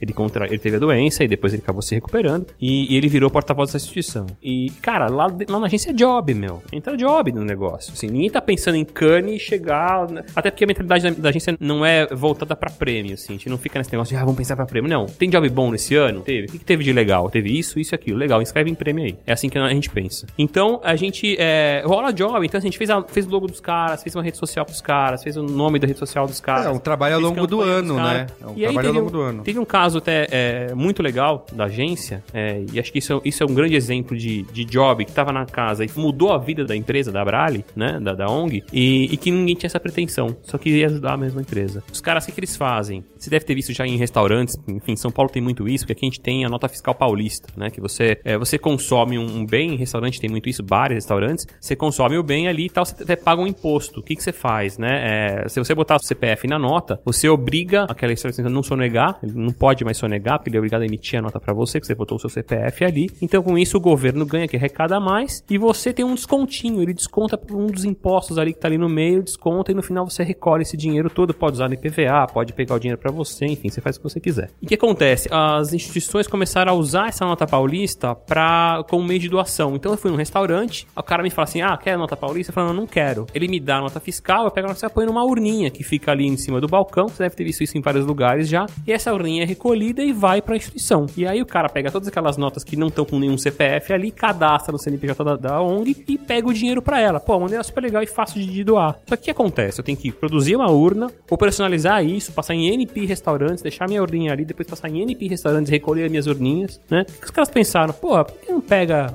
o Instagram, tira uma foto e manda um direct pra Brali? Dá no mesmo, peguei a nota do mesmo jeito. Porra, puta ideia! E aí o que aconteceu? Fizeram uma campanha super legal com vários artistas, né? En- Engajaram várias pessoas, todo mundo, claro, doando os cachês e tudo mais, nos seus Instagrams, chamando a galera pra seguir a Brali e fomentando essa história. Ó, você foi num restaurante, deu tua conta, em vez de você pedir pra você, fotografa e manda pra gente por direct. Cara, bombou. Os caras comentam assim, eu não preciso mais fazer urna, não preciso mais gastar dinheiro com nada e aumentou absurdamente o número de doadores, porque o cara que passou a conhecer a Brali, passou a preferir a Brali, porque era uma maneira mais legal dele conseguir doar. Meu, foi um job super legal, rolou na agência e a gente conseguiu, de fato, fazer algo efetivo. Enfim, mudou os rumos dessa, dessa ONG. E não É, foi o, que atrás eu, de prêmio. o que eu acho dessa história é só assim: isso mostra que a mesma inteligência que é usada pra vender qualquer tipo de produto, ela é muito necessária pra vender uma causa. Porque se você não conseguir awareness pra causa, não adianta ser super relevante, ser super bem feito, seu trabalho ser ótimo. As ONGs precisam tanto de comunicação quanto qualquer produto. E comunicação, como diria Cris Dias, que, que tem? alcance Depende de frequência. alcance e frequência. frequência, É. então assim,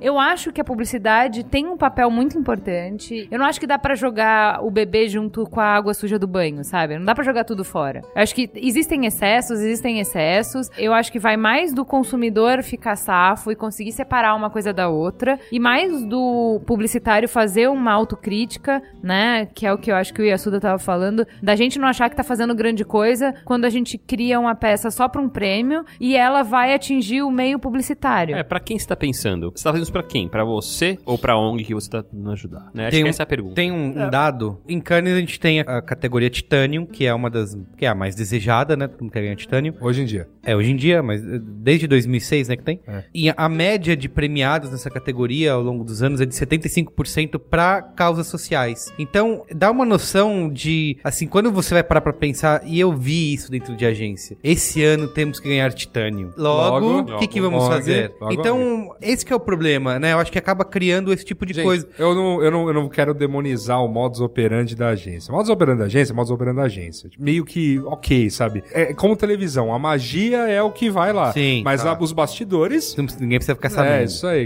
Como é a cartinha lá, se você soubesse os bastidores, ficaria enojado. Fica, fica enojado. É, é. isso aí. Então, o meu problema não é com o modus operandi da agência, obviamente. Eu acho que, assim, é, em tra- se quiser tratar como coisa pra prêmio, enfim, é o que tem pra hoje. Se quiser tratar como job legal, tudo mais. Eu acho que, obviamente, essas escolhas refletem no produto final. Falo como alguém que, sei lá, não tem tantos artigos assim escritos no B9 durante esse- esses muitos anos aí de, de contribuição, né? Sendo Vamos corrigir isso, né? é, mas você sabe, eu não sou desse. Eu não- nunca fui muito fã de dar, vamos dizer assim, o, o que é uma maior parte do conteúdo do B9. Que é dar esse, ah, pô, olha, vamos comentar aqui uma coisa legal que aconteceu tal, e explicar um pouquinho mais sobre isso e dar uma opinião. Quando fiz isso, falei muito sobre coisas de ONGs, assim. Acho que a maior parte, eu sempre, pelo menos os últimos posts que eu me lembro, ah, vou escrever sobre uma coisa pro B9, era alguma coisa relacionada ou ONG ou comunicação de Ministério da Saúde, coisas governamentais que, que tem alguma informação que precisa chegar a- ao grande público. Eu acho que o ponto, né, e dessa questão de onde ela me pega mais, assim, é que, cara, você tem. Eu vi já campanhas que foram feitas pra prêmio, mas que, sei lá, a causa era muito boa, não era uma causa mercantil, não, não envolvia comprar nada. Pra- eu vou, estou apenas, por exemplo, aquele caso da Léo Burnet com, o, com a doação de sangue e o Chiquinho Scarpa, que foi lá, É, foi, enterrou o Bentley. Enterrou o Bentley, não sei o que lá, a turma criaram um burburinho em torno daquilo e era uma campanha pra doação de sangue. Meu, De órgãos. de órgão, de órgão, desculpa, de órgãos. Cara, não, não envolveu. Ele Né? podia ter enterrado um órgão, né? Novamente, não, envol, não envolveu com, não, envol, não envolveu comprar, não envolveu comprar nenhum produto. ficar mais clara a mensagem. Não envolveu, assim, por mais que tenha ido no modo, eu não sei, assim, meus colegas de Léo Burnet perdoe-se, não vou julgar se foi no modus operandi prêmio ou foi no modus operandi job, mas supondo que tenha sido no modus operandi prêmio, ok, pô, legal, foi comunicou, é, é algo importante comunicar e beleza, foi lá e cumpriu o seu papel. Eu tenho maiores preocupações com a questão de colocar, vamos dizer assim, a nossa cabeça pró-consumo, e aí sim, o publicitário é o que ele mais sabe fazer, incentivar consumo de produtos, né, basicamente, a serviço, né, de... O Cris falou o tipo seguinte, de que eu perguntei Ah, o Cris- ele, o Cris ele que tá sugeriu, aham. ele sugeriu a, a pauta. E a gente não tá falando nada a respeito do que ele queria. Sugeriu e vazou. Isso. Ele falou que o ponto de vista Típico. dele é que, assim, que ele acha que não é o papel da publicidade salvar o mundo. Não é. Então, Não, essa... é vender coisas. Nosso papel é vender... Não, sério. É, e papel qual é o vender- problema? Sabe, vender Não, coisas pra exato. sociedade continuar aí. Tem, gerar emprego, gerar economia. Tamo aí, entendeu? O dia que vocês quebrarem esse sistema e funcionarem outro, que eu acho que a geração do Benjamin tá bem trabalhada nisso, aí vai Benjamin, se pra quem não repensar. sabe, é, é o filho, o rebento É. de Juliana, Carlos que tem Merino. hoje três anos, então eu acho que a geração dele tá voltada pra outra coisa e ela pode quebrar esse lance de consumo desenfreado que a gente tem e a gente vai ter que repensar toda a cadeia produtiva em função disso. Quando eles fizerem isso, se repensa o papel da publicidade. Mas hoje, no sistema produtivo que a gente tem, que o que Indústria, move é a sim, indústria sim. e é consumo e bababá, temos um papel nessa indústria vital, sim, e nosso papel não é salvar mundo nenhum, nosso papel é vender. É man- é- Pra manter a engrenagem Nossa, girando. Nossa missão não é sim. salvar, nossa missão é, missão é manter. É, mas eu acho, eu eu acho que acho- tem mais uma, uma questão que a gente pode levantar aqui, que é, beleza, um, não é papel da publicidade salvar o mundo, e dois, não, ela, mesmo que ela quisesse, ela não poderia salvar o mundo sozinha, mas ela pode muito bem contribuir pra isso, em Sim. muitos aspectos, e aí junto com, com as redes sociais, junto com outras coisas, porque se a gente é capaz, cara, de fazer, a publicidade, ela não é só capaz de vender sabonete, ela é capaz de vender sabonetes com um quarto de hidratante, e mais, ela é, ela é capaz ela é capaz de. con- O pior é que eu tava falando sério.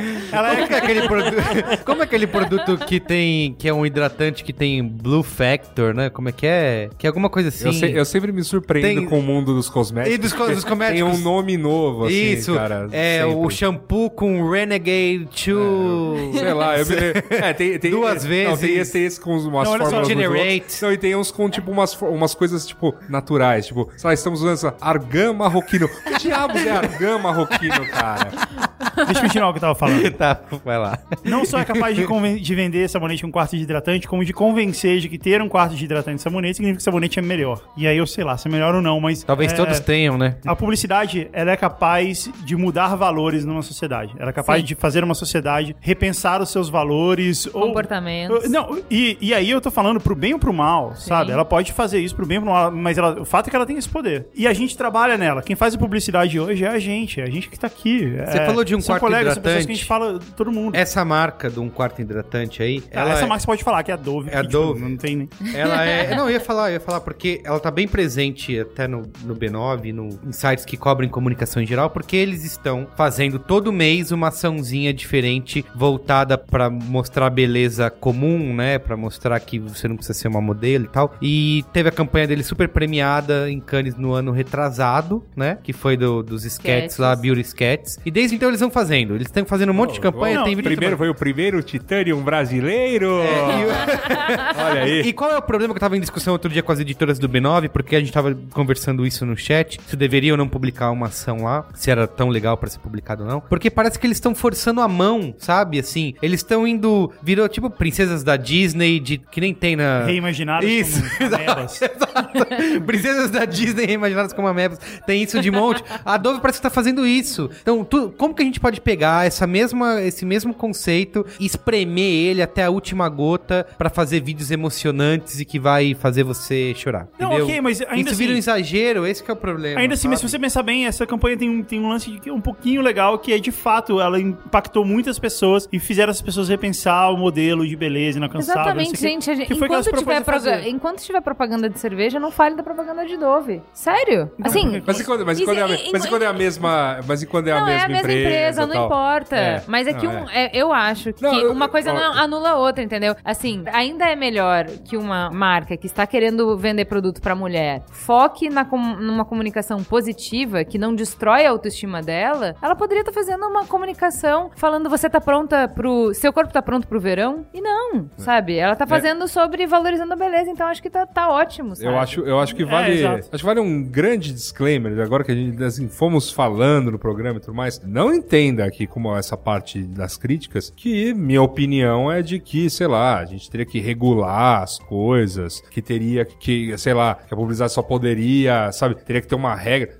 Não é isso. Eu, tipo, eu falei logo lá, lá atrás, a primeira coisa que eu disse é, marca tem que falar o que ela quiser. Ela tem que arcar com as consequências do que ela fala, obviamente. E aí eu acho, por exemplo, na época, eu me lembro na época que começou a campanha do Real Beauty, né, de Dove, que a primeira porrada que eles levaram, tá, tá, beleza, Dove fala isso, mas e Lynx, que é marca de vocês, né, Axe, Axe, lá né? fora, falando aqui sobre, né, mulheres, por exemplo. Porque é isso, você tá dando a cara a tapa, você, tipo, você falou o que você quis, você vai ouvir, o, sabe, alguma coisa, é... É, mas, mas, cara, isso ainda é bom. É, isso, né, isso ok. foi uma coisa incrível. Agora, sim, isso é muito bom. Agora, E ainda meu... bem que alguém percebeu que as duas Sim. marcas eram a mesma empresa. Mas no Aonde- fundo não estão lá os publicitários na Aonde salinha fazendo dói, assim, não é, acho que- esfregando as mãos. Cara, mas de novo, publicitário, o cara que faz essa campanha sou eu, você é um cara igual a gente, é um amigo nosso, é um cara. Bro- é. os nossos amigos, é o próprio Léo, é a Ju, é o Daniel Solero. Sei lá, nova- cara, são, é. são os nossos amigos que estão lá, cara. A gente, Então, e aí pensando... E a aí, gente conhece eles, a gente sabe que eles não são pensando- esse cara, sabe? é. E aí pensando nos nossos amigos que estão lá fazendo isso e tudo mais, eu acho que é voltar ao ponto do- da pergunta, né, do salvar o mundo, que acho que podemos chegar à conclusão de que não é, não é nem missão e nem vai, né, salvar o mundo. Mas assim, realmente, se a gente conseguir contribuir com acabar a ilusão na cabeça de qualquer amigo nosso que a publicidade poderia salvar o mundo, já seria um bom passo. Por que eu falo isso? Assim, e,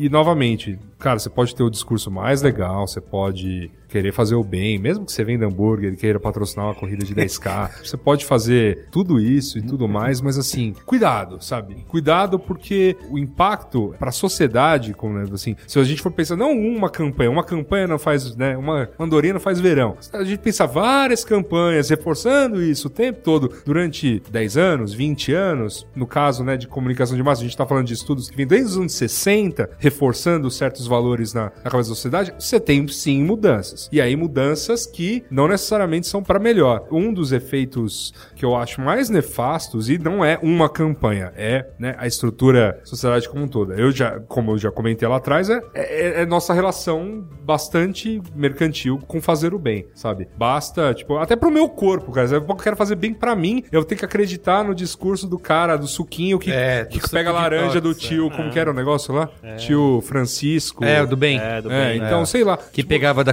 Cutrale como. É, e assim, nada tem esforço, sabe? Quer dizer, tipo, olha o valor que você tá colocando pra sociedade. Tipo, você fazer o bem e não ter esforço, você não vai ter esforço nunca, né? Porque pra fazer o mal é você se esforçar menos ainda. outro. Você concorda com isso, Léo? É, tô, tô, tô ouvindo isso daqui. Tô... Ah, não, assim, só, Várias coisas estão passando na minha cabeça. Eu só, eu só tô. Eu, eu acho que, né, só pra terminar, eu passo Claro. né, a palavra. Cara, nós, né, e e aí me incluindo, nós enquanto comunicólogos, seja trabalhando com publicidade, seja trabalhando com N outras disciplinas do nosso riquíssimo mercado, temos que sim pensar, sabe? Pelo menos pensar no que tá rolando tudo isso, digerir bem. Claro, meu, fazer trabalho apaixonadamente é, é importante e tudo mais, mas assim, cuidado pra não. pra mas eu ser acho que- engolido por esse. Mas eu acho que ho- hoje em dia a gente tem- já tem uma coisa que não existia décadas atrás, que é a agência que não faz campanha de tal coisa. Sabe? A agência que não faz campanha de cigarro. Ah, é Ou que verdade. não faz campanha Ah, de eu sou- hambúrguer. Ah, eu que não sou faz campanha de Não, isso, cosmético, isso, que é sei lá, eu, animais. isso eu ouço da Hambúrguer desde todo mundo faz, hein? Não, mas isso de cigarro, por exemplo, eu ouço desde Não, há o... bastante tempo, mas é Tipo, aquela coisa, o Washington Oliveto ficou famoso por Não, mas é porque em algum momento cigarro virou um vilão e acabou, e tipo, É. ninguém, ninguém pode ser a favor. Mas tem agência que não faz campanha de carne, tem agência que não faz campanha de cosmética que é testado em animais, sabe? Tem um monte que já não é tão unanimidade assim. E, e, cara, isso já, por mais que eu não, não tenha problema com, sei lá, com carne, eu não tenho, eu acho legal que possa existir uma agência que não faz isso, entendeu? E isso já é uma evolução, isso já é um caminho assim, pô, pelo menos, porque como eu falo, a galera que tá lá, no fim, cara, é a gente, a gente são nossos amigos. Então, Assim, no fim, Você tem job na mesa, você É. tem que fazer, acabou, gente. A gente tem. É, é uma coisa que eu. Voltando um pouquinho no que eu falei. O problema tá muito mais na indústria do que na publicidade. Você tem. Meu, você tem teu salário, você tem teu emprego. Você liga o modus operandi ali, você aperta o botão e você vai fazer. Tá, tá o job na tua mesa, você vai pegar e você vai criar. O planejamento identificou que essa margarina ela tem aderência. O blá, blá, blá, planejamento blá. identificou que as pessoas começam a beber com cerveja e isso é um Isso, problema. é. A gente precisa inserir o consumo de destilado em jovens, porque isso interfere no tipo de consumo de alcoólico que ele vai ter durante a vida Exatamente. adulta. Então é importante a gente fazer comunicação para esse olha que legal, olha que bacana. Você vê que ah, os- tá diminuindo no mundo, diminuindo drasticamente o consumo de quê? De refrigerante. E essa empresa de refrigerante fazem o quê? Vendem suco pra você. O suco que, mesmo suco que vai lá e mostra que o cara colhe a fruta maravilhosa no pomar. e, né, nossa, assim, fruta natural. Só que também, cara, o suco tem mais açúcar do que o próprio refrigerante, que é uma substância que vai viciar você. Enfim, e você fica sabendo essas coisas e você tem que arrumar um jeito de vender isso pras pessoas. É isso, gente, é isso que a gente faz. A gente sabe do lado ruim da indústria. Todo mundo sujou a mão. Todo mundo sujou a É, mão, não. todo mundo Tá vai todo mundo continuar. de É, mão mas suja. Todo mundo Claro, vai continuar sujando a mão e nossa profissão. Mas a gente se orgulha é disso. isso. Mas Esse que é o problema. mas a gente tava falando- a gente se orgulha é- disso e vai lá em Cannes levantar leão. Mas sabe por que se orgulha disso? Porque a nossa profissão tá muito ligada ao nosso, nosso ego, Ego, cara. é Pô, falar. nossa, que ideia do caralho que eu tive. e é nisso que você pensa na hora de Ideia você do caralho pra vender bebida, cachaça pra genial. criança. Eu sou foda, eu sou foda, olha essa balinha, pega essa balinha. É isso, é isso que a gente faz, gente. Não adianta. Se a gente parar pra pensar no que a gente faz, a gente não faz. Não, é, eu, eu acho que isso é uma verdade em geral, assim. Mas eu acho que melhorou bastante de uns tempos pra cá, assim. Existia uma época que você... Não existia agência que não tinha propaganda de cigarro, lá atrás. E depois existia uma época que não tinha propaganda, agência sem campanha de cerveja. E, sei lá, hoje já é possível... É, é claro que isso acaba acontecendo também, até porque, de modo geral, a maior parte das pessoas não tá nem aí. Mas já é possível, se você está aí, você poder... Eu, por exemplo, jamais faria propaganda de cigarro. Eu peço demissão, eu não, não faço. Eu Nunca. também não faria. Ah, ah, É. Você tem uma. Você, entrou na- você sonhava em entrar Eu numa grande isso. agência. Você so- Eu não falo conseguiu, isso, tá? Eu- batalhou é, acho importante e eu falar entrou isso. nessa agência. Eu, eu não falo isso. Se, E aí se o primeiro se job é um entrar job job de Eu cigarro, eu faço. faço sim. Eu não faço, eu odeio cigarro, eu não faço nem, nem fudendo. Mas não é porque eu acho que faz mal. Se eu fiz de bebida, a gente não vai fazer de cigarro. Não, bebida eu faço. faço. sim. Porra, bebida. Faço de graça, mano. Custo social de bebida. Eu faço é pior. permuta, né? Eu faço, porra, faço tranquilo. Faço Me na paga com bebida. Tranquilo. Não, be- não, mas eu tô falando, isso é um princípio meu. Eu odeio cigarro, não faço. Agora, é, bebida eu faria numa boa, não tem problema. Longe de ser um papo, enfim, carola e chato, assim. Aqui tá virando um divã, depois vamos chamar um psicólogo. A questão, é, a questão é, por que falar tudo isso? Por que assumir tudo isso e estampar tudo isso? Porque a publicidade não vai salvar o mundo. Mas eu acho que tem uma outra questão. Respondendo a pergunta. Eu, eu acho que tem uma outra questão aí que talvez, talvez seja até tema para outro programa, que é, beleza, a publicidade, as campanhas publicitárias, como a gente tá falando aqui, não vão salvar o mundo, ok. Aliás, publicidade de nenhuma forma vai salvar o mundo. Não, não vai. Mas uma outra questão onde publicidades podem ajudar um- a salvar o mundo é o seguinte: duas das maiores empresas do mundo, três delas, são baseadas ou têm uma parte muito grande de receita baseada em publicidade. E isso permite, uma empresa como o Google permite que a receita que ela tem em publicidade é tão grande que permite que ela faça, sei lá, mapas e dê isso de graça pras pessoas. É verdade. Sem cobrar nada por isso. Se Porque, você tipo, leu... porque tem dinheiro lá. Naquele livro É verdade. In, In the Plex, que conta a história do Google, é, eu não lembro o nome do autor, eles falam justamente isso, que ele não quer ganhar dinheiro pra... é- é- essa frase que você falou, tá, tá no livro lá, ele contando a história, que assim, é quando o cara cria o carro que dirige sozinho, ou o drone que entrega comida em regiões inóspitas, ele falou que é esse tipo de coisa que o cara tem tesão de fazer, e não de, ah, eu tô aqui contando meu dinheirinho Eu com a quero ver só você vai falar isso o dia que eles criarem um soldado de metal líquido. É,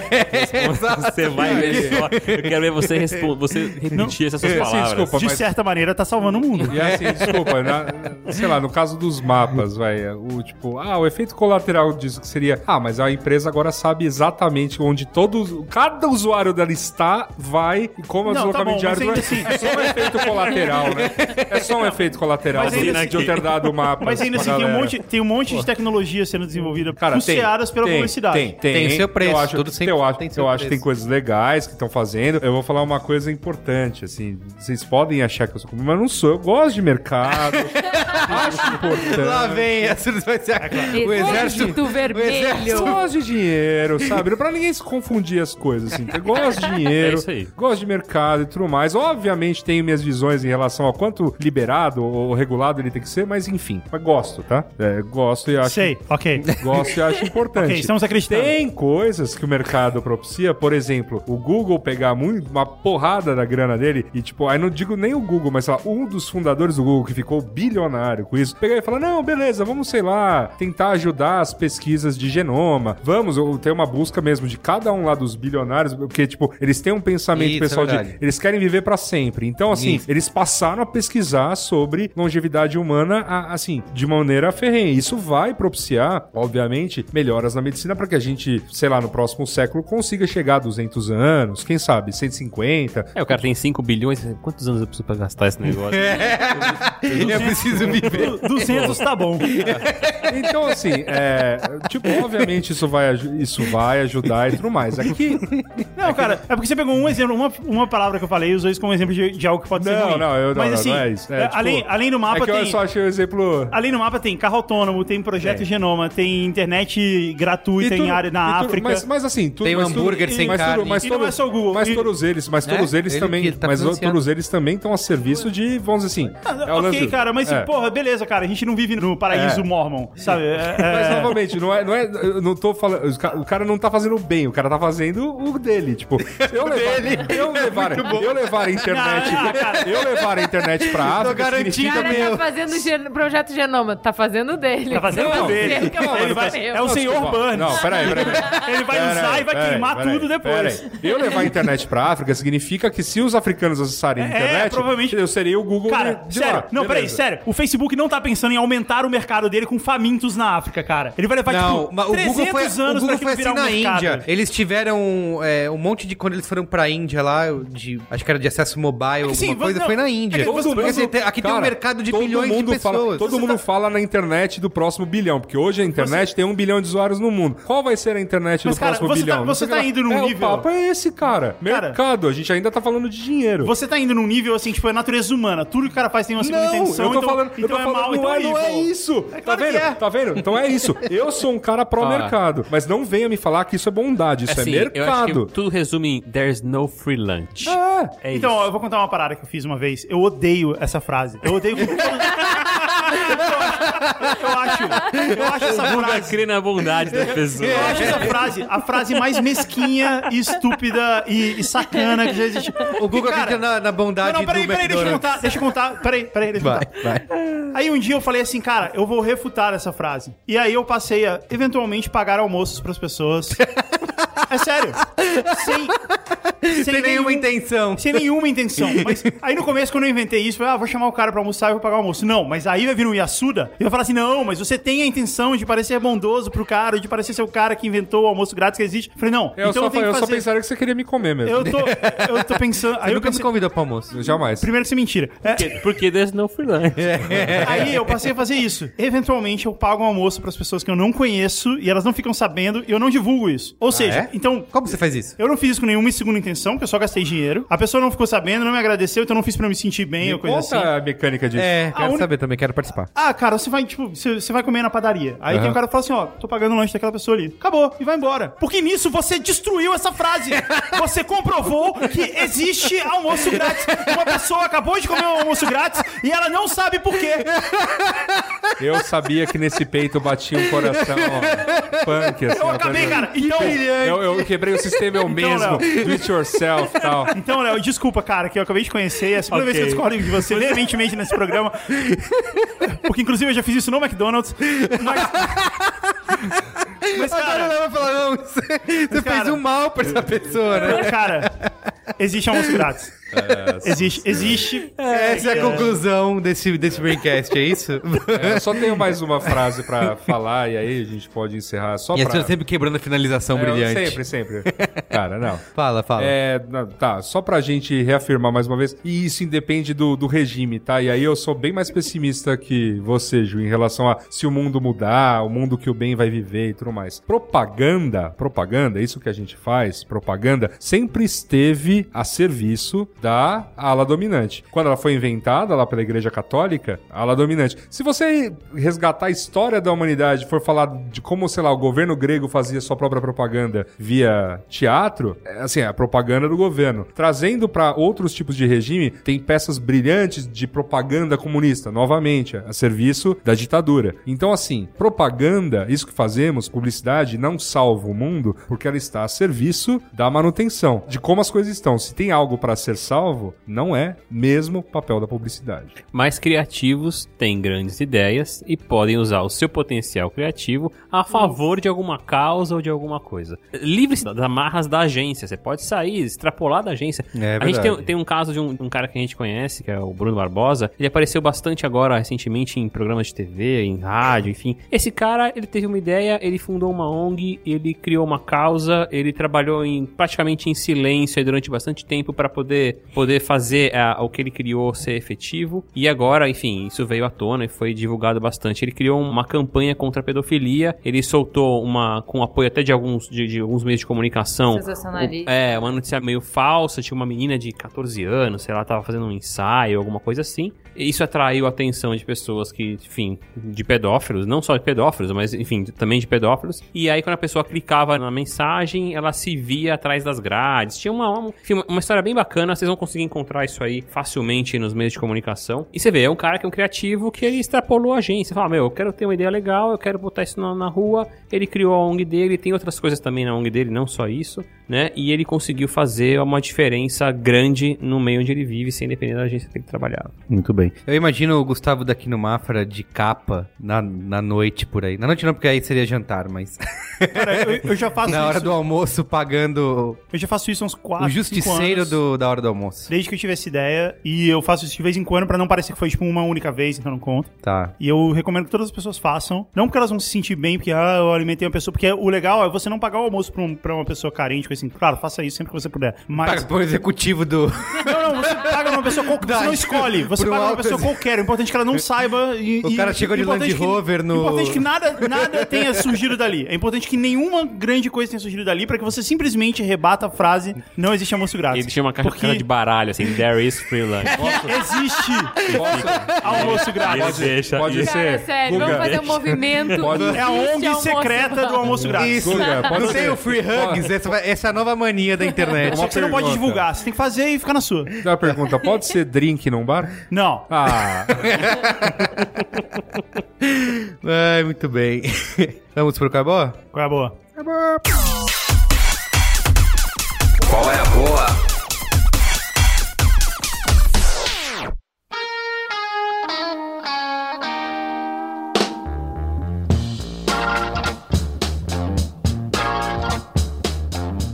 Quem vai começar aqui? Qual é a boa? Luiz Essuda. eu? Caraca, velho. Eu tô aqui formulando. Ele sempre faz isso, cara. É, ele é, é Você quer que eu passe pra outra pessoa? Não, Passo eu, e repasso? Não, eu vou, eu vou tentar formular. Dentro do tema que abordamos neste Braincast, né? é, a gente acabou não falando de um caso que eu até tinha colocado na pauta pra gente comentar, então fica a dica pra ver aí um pouco mais da história do cara, que é o Jeremy Hymans. É um australiano. Ele era ativista mesmo. O histórico dele é ter sido ativista. Honestamente, eu não sei se ele era o tipo de ativista do bem ou o tipo de ativista com N vontades obscuras por trás. Mas ele era de fato um ativista que criou dois grandes movimentos lá na Austrália, né? Que foi um que até virou partido lá, que é o Get Up, e o Avast, né? Que todo mundo conhece, Ah, que é o site de. Que, enfim, você pode. online. De petições online e tudo mais. E que, né, segundo eles, né, tem todo um discurso bonito sobre isso. Não, que a gente realmente pressiona governos e pressiona pessoas. Enfim, esse cara, ele meio que. Aí ele fez o, o movimento contrário, né? Vamos dizer assim. Desses movimentos, ele fundou a Purpose, né? Que é a agência dele, ele né, CEO e tudo mais. E o que ele basicamente vende para as empresas são causas. Então, vamos dizer assim, o trabalho todo do. Segundo, novamente, tudo isso pode ser só discurso, né? Mas o trabalho todo lá passa por identificar algo que seja uma causa tangível, a longo prazo para aquela empresa e tudo mais. E realmente a melhor maneira de abordar aquilo a longo prazo. Nunca é um. Nunca é um job de canes, né? Muito É, Enfim, fica a minha dica pra. Ele tem livro, ele faz palestra pra caramba. Procura no Google Purpose. Procura Purples e o Jeremy Hyams, que é o nome do cara. Inclusive, teve um evento que a gente foi parar aí, nós aqui, B9, há muito tempo. Ele tava falando, lembra de um NBC? No NBC? É, Ah, ele era um dos tá. convidados. Mas acho que vale, vale a pena dar uma olhada, né? De repente, se, sei lá, se ouviu o programa, achou que a gente foi muito duro, não sei o que lá, vale a pena ver a história aí. Léo Genetti. Bom, eu trouxe três boas pra gente ver qual é aqui. É, a primeira delas Eu é... Gostei dessa. Trouxe três duas pra gente A ver qual primeira é. delas é o seguinte, eu falei sobre a Abrale, então é um caso de você seguir a Abrale Oficial se você mora em São Paulo, tá? Principalmente. Você pode doar via Instagram pra Abrale Oficial a sua nota fiscal paulista. Só tirar uma fotinho ali da nota fiscal, depois você for num restaurante, num bar, alguma coisa, enviar um direct pra eles que eles pegam essa nota. Claro, você não pode pôr seu CPF, que eles vão colocar o CNPJ deles. E aí você consegue fazer uma, uma ação via Instagram. A segunda coisa é o Headspace, que é um aplicativo super bacana. Todo mundo tem muita dificuldade de meditar, né? Meditar, aquela coisa, pô, eu não consigo. Eu Eu sempre penso tentando, penso em outra Toda coisa. manhã. Como eu faço pra meditar? eu penso em outra coisa. E, vou- enfim, o Headspace é um é, Guga? quase um coaching de meditação. É, se você não tá nem aí pra meditação, eu só recomendo que você entre no site e veja pelo menos o vídeo de exibição deles, que é sensacional. Eu já instalei esse aplicativo É e não. muito legal, não muito pra bem frente. Não, mas é verdade, eu vi alguém indicou no Facebook, eu achei interessante a proposta. Falei, ah, vou instalar pra. Mas não. Ele não- tem uma sériezinha ali, tipo, de 10 dias gratuita, e se você quiser, você pode pagar bem pouquinho pra ter mensalmente, e você tem pra alguns propósitos. Meditação pra ajudar em várias causas da tua vida, é bem Tem que legal. iOS e, e iOS genéricos. e Android. Tá. É isso aí. Tá. E por último, também bem relacionado ao que a gente falou hoje, é um livro de um cara chamado Michael Moss, que chama Salt, Sugar, Fat. Enfim, fala como que a indústria alimentícia fez pra viciar todo mundo nos produtos dela. É bem interessante. Se você Legal. é publicitário, leia é, ou não leia, né? Se você quiser trabalhar segunda-feira tranquilamente, aquele jobzinho ali na Tem em sua- português né? já? Eu- Então, chama sal, açúcar, gordura em português, literalmente. É porque ao contrário do Cris Dias, que lê em inglês e leitura dinâmica em 500 palavras por segundo, eu mal consigo ler português direito. Gente, então... eu encontrei na Saraiva, só que tá indo em pré-venda, ou seja, eu acho Vai que lançar. vai lançar muito em breve, Como tá? é o nome do rapaz aí? Michael Moss. M-O-S-S, vale a dica, é bem interessante. Ele fala, obviamente, sobre como que a indústria começou a usar o açúcar, a gordura e o sal para substituir outros elementos dentro da comida e começar a viciar as pessoas nos seus próprios alimentos para que elas consumissem mais, cada vez mais, sentissem cada vez mais fome. Enfim, é, é É indigesto. tenso. É, Muito bem. É isso? é isso aí. Gustavo daqui não. É minha vez? Carlos É, Alberto. isso. Ok. É, sabe que eu sou o rei do qual é a boa temático, né? Eu inventei. Ah, isso é verdade. E tal, mas eu, só que o meu qual é a boa, eu fiz ele temático pro episódio passado. Tá. que não teve qual é a que boa. não teve qual é a boa. Oh, não sei porque você quis fazer isso e a gente não tá numa época de desperdiçar qual é a boa. Tá bom. Então eu vou ler ele assim mesmo, até porque ele é perecível, ele vai valer por mais algum tempo. Então, Tá bom. por causa dos playoffs da NBA. NBA Ah, é nos verdade. E tá, tá incrível, tá sendo um dos melhores campeonatos dos últimos tempos. Aliás, teve até uma. Teve uma. Foi uma semifinal já, que foi meio RPG assim, Wizards versus Wizards Warriors. Warriors. Foi muito bom. É, tá- Finalmente tá, tá, tá rolando isso. É, é, é, mas na verdade, é, é, na verdade eles não estão jogando um contra o outro ainda. O Golden State Warriors é do lado oeste, o Washington Wizards é do Mas lado eles podem se encontrar a Mas momento. eles podem se encontrar. Putz, vai ser é épico. que uma final. embate. Deixa eu fazer uma pergunta, né, Molly. Quem está no campeonato nesse exato momento? Cara, eu não Tava sei jogando de- Chicago Bulls e Cavaliers antes da gente começar. Eu não, sei, eu não sei de cabeça, porque alguns times já foram eliminados. É. Mas eu sei que o Clippers eliminou o Spurs numa série épica.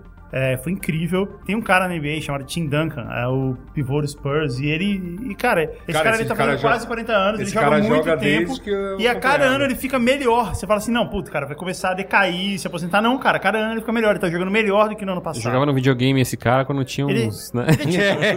uns 20 anos já. Tim Duncan, É, é, então, eu cheguei a é. ter jogo de Mega Drive, que Total. se bobear tinha ele. Ele é tipo o Mauro Galvão da NBA. O Paulo Baio. Mas então, o meu, o meu qual é a boa?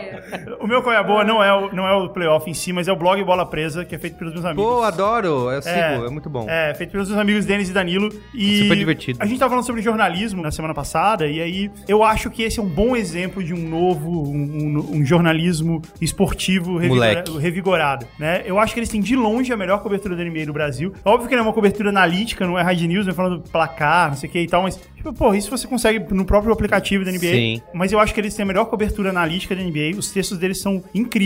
Aliás, eu acho que eles são os melhores, alguns dos melhores do mundo. Eu acho que eles são melhores que muitos dos, dos blogs e dos veículos americanos. Porque, assim, no jornalismo esportivo no Brasil, ele é dominado pelo futebol, pra começar, né? Então, o que tudo bem, ok, sem, sem nenhum problema. É o esporte mais popular e tudo mais. O problema é que o futebol atual ele é de tão má qualidade, né? Todo mundo concorda um pouco com isso, assim. Claro. Mesmo os melhores times, eles não são tão bons quanto eram os melhores times do passado. E aí o jornalismo esportivo brasileiro, ele acaba sendo muito sobre política. Ele é sobre o presidente do Corinthians, o presidente do Palmeiras, o patrocínio. Ele acaba falando muito pouco do jogo, sabe? Quem é bom, quem é ruim, esquema tático, não sei o quê, três volantes, essas coisas. Ele já não se fala mais isso, né? Fala muito de torcida também. Eu acho isso, eu como fã do esporte, acho isso uma chatice. E aí quando você fala de outro esporte, né, de basquete no caso, fala placar, fala e fala pontuação de algum brasileiro. É bizarro isso. É. Rodada da NBA ontem, É. Leandrinho fez tantos pontos. Cara, o Leandrinho é reserva.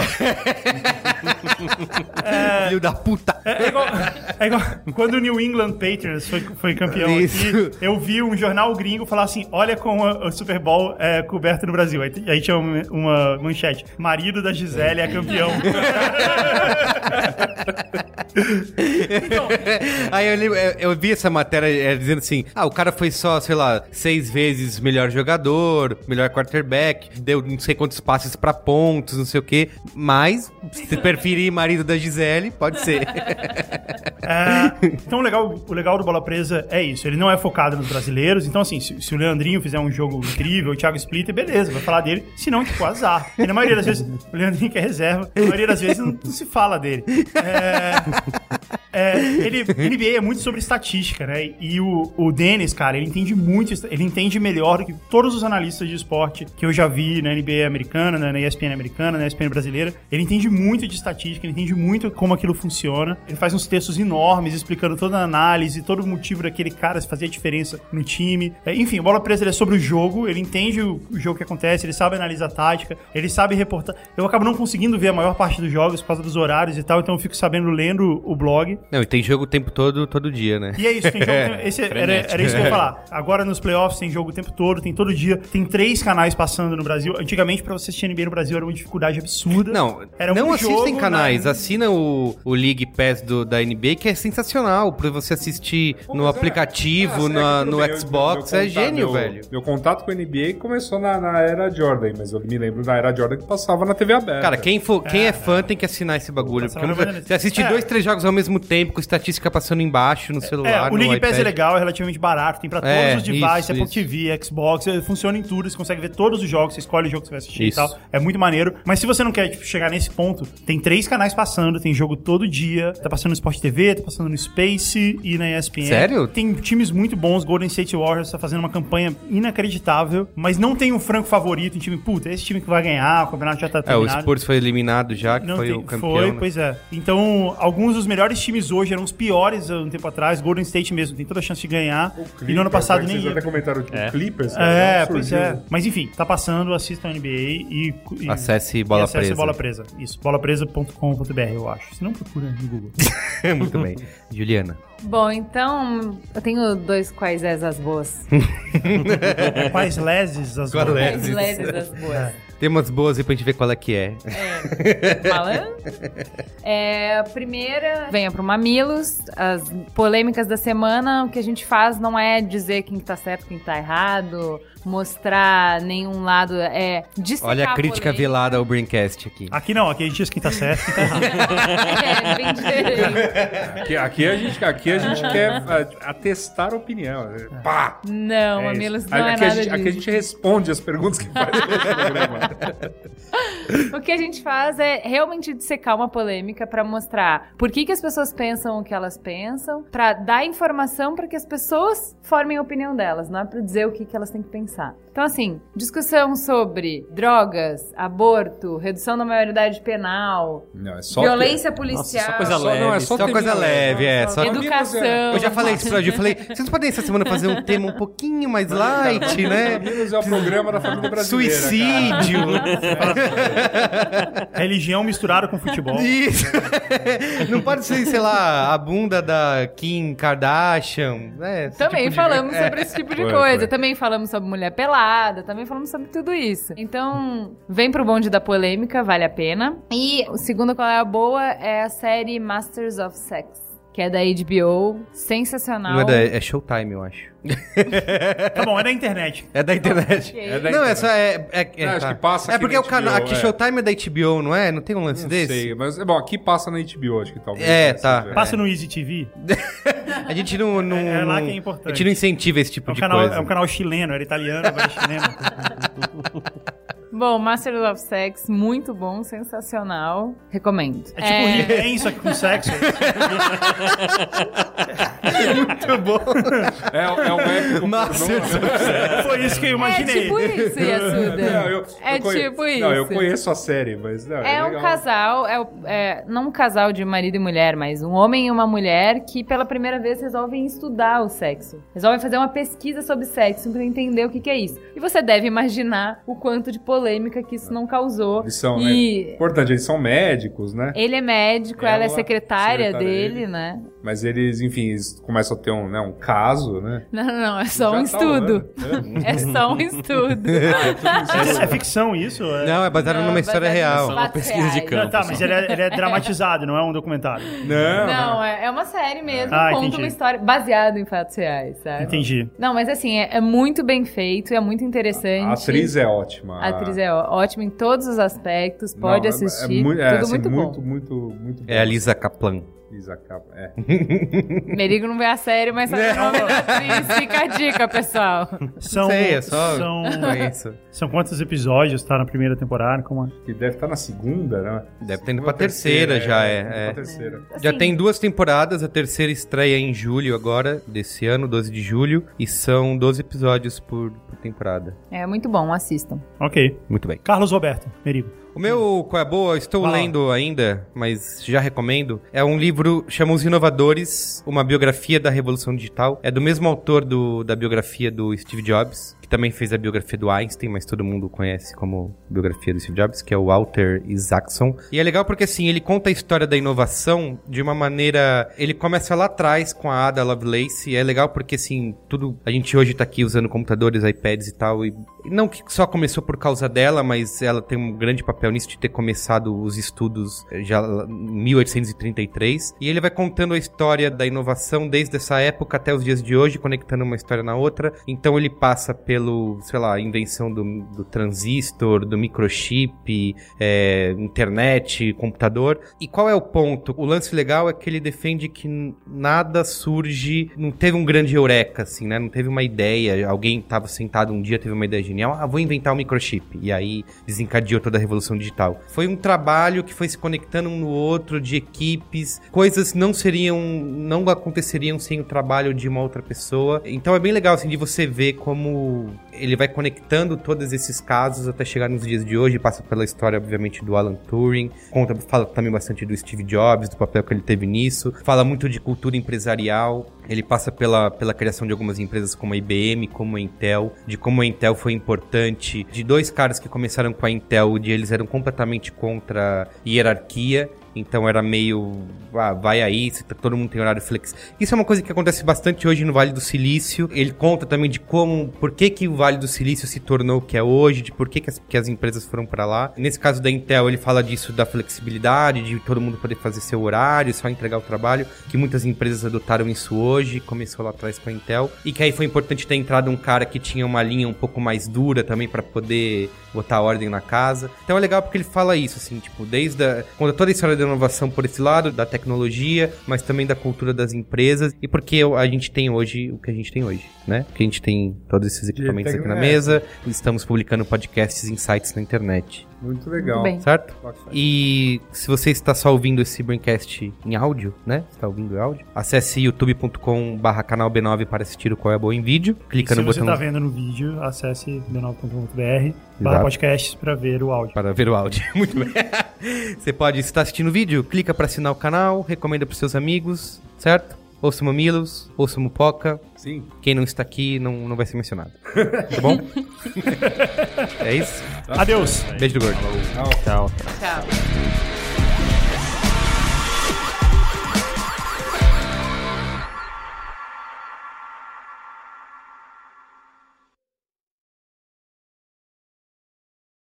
Vamos lá então? Alô, alô, alô, alô, alô, alô, alô. Fala aí, Léo.